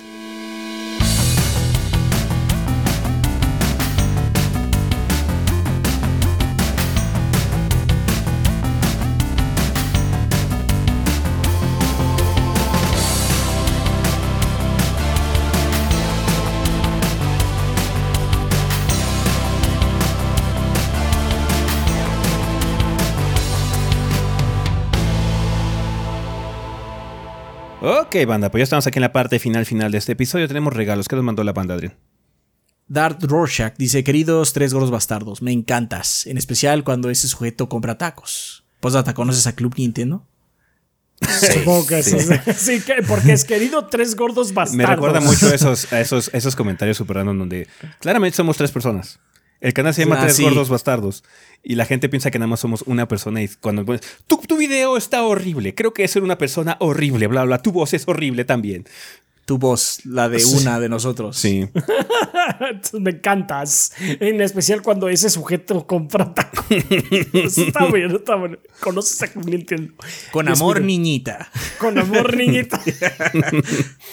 Pero bueno, eh, Dark Rorschach dice, eh, regala Road Trip para Legacy Games, Puzzle of the Year para Legacy Games y Atling Adventures también para Legacy Games. Muchas gracias. Muchas gracias, sí. ¿Es eso o es la inteligencia artificial esta que según esto ya es sentient? Que se filtró que supuestamente hay una inteligencia artificial dentro de Google que ya ganó Ah. conciencia. Sí, Entonces sí, igual sí. y ya, igual y se De hizo hecho, fan de los gordos. Alguien ya preguntó. No, pero Dark Rorschach ya había enviado cosas antes. Sí, ya me han enviado cosas. ¿Cómo sí. sabemos que es Bueno, Dark Rorschach de verdad? Ajá, igual, igual y ya, la- ya agarró su, su- ¿cómo se llama? Le, suplantó la Plantó su identidad. identidad, sí. Oh, Dios mío, qué espanto. Muy Pero bien. bueno, eh, muchas gracias, banda, por estos regalos. Van a estar en nuestra cuenta principal de Twitter a lo largo de los siguientes días. O sea, tenemos algo que recomendar, que es las tortugas. Pero algo más aparte de las tortugas que tengamos que recomendar. Eh, tortugas, no. Tortugas. No Tortugas, tortugas, tortugas, tortugas. tortugas. Jueguen tortugas, banda. Está muy vergas. Así Chequen es. nuestra reseña. Si no, eh, ojalá se hayan divertido en la reseña. Qué bueno que Damián sí pudo acompañarnos en esta ocasión. Y pues ya, ya está, la- ya está fuera la reseña de tortugas. Va que va. Entonces, está muy verga. Simplemente juegan, está muy chido. Sí, sí, sí, sí. Bien, pues bueno, banda, muchísimas gracias por habernos acompañado durante este episodio. Nada más que recordarles que tenemos redes sociales. Nos pueden encontrar en Facebook e Instagram como Tres Gordos Bastardos o Tres Gordos B. En Twitter, que es nuestra red social principal, como Tricho Vivi. Si no, tenemos nuestras cuentas personales, que es Chovy el Rafa, Chovy Adrián, Chovy S, Chovy Gris, Idénticas a mi Kid bajo BG. Por si quieren hablar con algunos miembros del staff. Muchas gracias a todos nuestros Patreons por su apoyo. Como dijimos, ya también ya están establecidos los Patreons de 50, así que pues de aquí a un rato eh, no va a haber eh, tiers de 50. Que por cierto hubo confusión con, la, con el reto de Lolo, que algunas personas pensaban que era eh, de, Ah, sí. de- Ah, no, no, de- no. de que lo había pedido un fan. No, es, como les dijimos, también puede haber retrogordeo que nosotros hagamos simplemente por voluntad propia. Aquí el fan de Lolo es Rafa, y Rafa dijo, quiero hacer un reto de Lolo, entonces hicimos reto de Lolo. Así es. Entonces, ese no lo pidió eh, nadie, en ese sentido lo publicamos nosotros. De hecho, hay otros retos que se están trabajando que no son de fans, entonces no se sorprendan. Cuando sea de fan se va a especificar el fan o el Recuerden Patreon, que en tal. el estado del proyecto dijimos que íbamos a tratar de hacer más retros. Más retrogordeos este año. Ujú. Entonces, de hecho, se va a establecer cuando, cuando salga un retro que sea de algún nuestros Lord, Lord Bombones de 50. Eh, Se especifica. Se especifica. Muchas gracias al Patreon tal por ayudarnos a hacer este episodio, pero este de Loro nada más fue porque a Rafa le gusta Loro. Ok, Así es. Muchas gracias también a todos nuestros suscriptores en Twitch, a toda la gente que se está utilizando también las opciones de monetización aquí en YouTube. Muchas gracias a la gente que las está explorando, dando super gracias, eh, super stickers, eh, super chats, unirse a la suscripción. Ya banda se pueden suscribir al canal de YouTube uniéndose, eh, pagando una cuota mensual de 50 pesos y con eso apoyan al- al canal. Entonces les agradecemos infinitamente a toda la gente que se esté animando. Sabemos que para muchos de ustedes es mucho más sencillo hacerlo de esta forma, por eso abrimos esas opciones. Entonces muchas gracias por todo el apoyo, banda. Gracias también a toda la gente que escucha la versión en audio de este programa a través de Spotify, Apple Podcasts, Podbean y demás. Vergas. Pensamiento final. Inicio de la nueva racha. Ahorita, Pues eh, sí. ahorita técnicamente el que tiene la racha más alta, creo que es, es Adrián, Adrián. Sí. Pero desafortunadamente va, Eso se va a acabar. se va a acabar. Porque Eso se va a acabar. de hecho, de una banda. vez les avisamos, banda, que la siguiente semana Adrián no va a estar en el podcast. Así, es, yo no voy a es. estar banda. Vamos a ver quién puede estar. Sí. Yo no. Estuve, cons- estuve conspirando con algunas personas para ver si podían venir, pero vamos a ver si se puede, porque son gente ocupada, entonces no podemos también estar seguros de que sí pueden disponer de su tiempo. Así es. Yo no voy a estar el siguiente podcast. Sí. Ahí me extrañan. Entonces Rafa va a tener la racha más larga. Yay. Lo cual es raro porque, aparte, me acuerdo Sí, que un podcast que Rafa más se fue porque se enfermó a la mitad de un podcast. Creo que nada más estuvo en, la, in- en la intro, ¿no? Nada más estuvo. Sí, este año. aparte, Ay, me dio este año. chorro ahorita. Algo pasó, sí. Estuvo- Pero bueno, muchas gracias, banda, por eh, habernos escuchado durante un episodio más. Con esto terminamos. Nosotros nos vamos. Bye. Bye. Bye.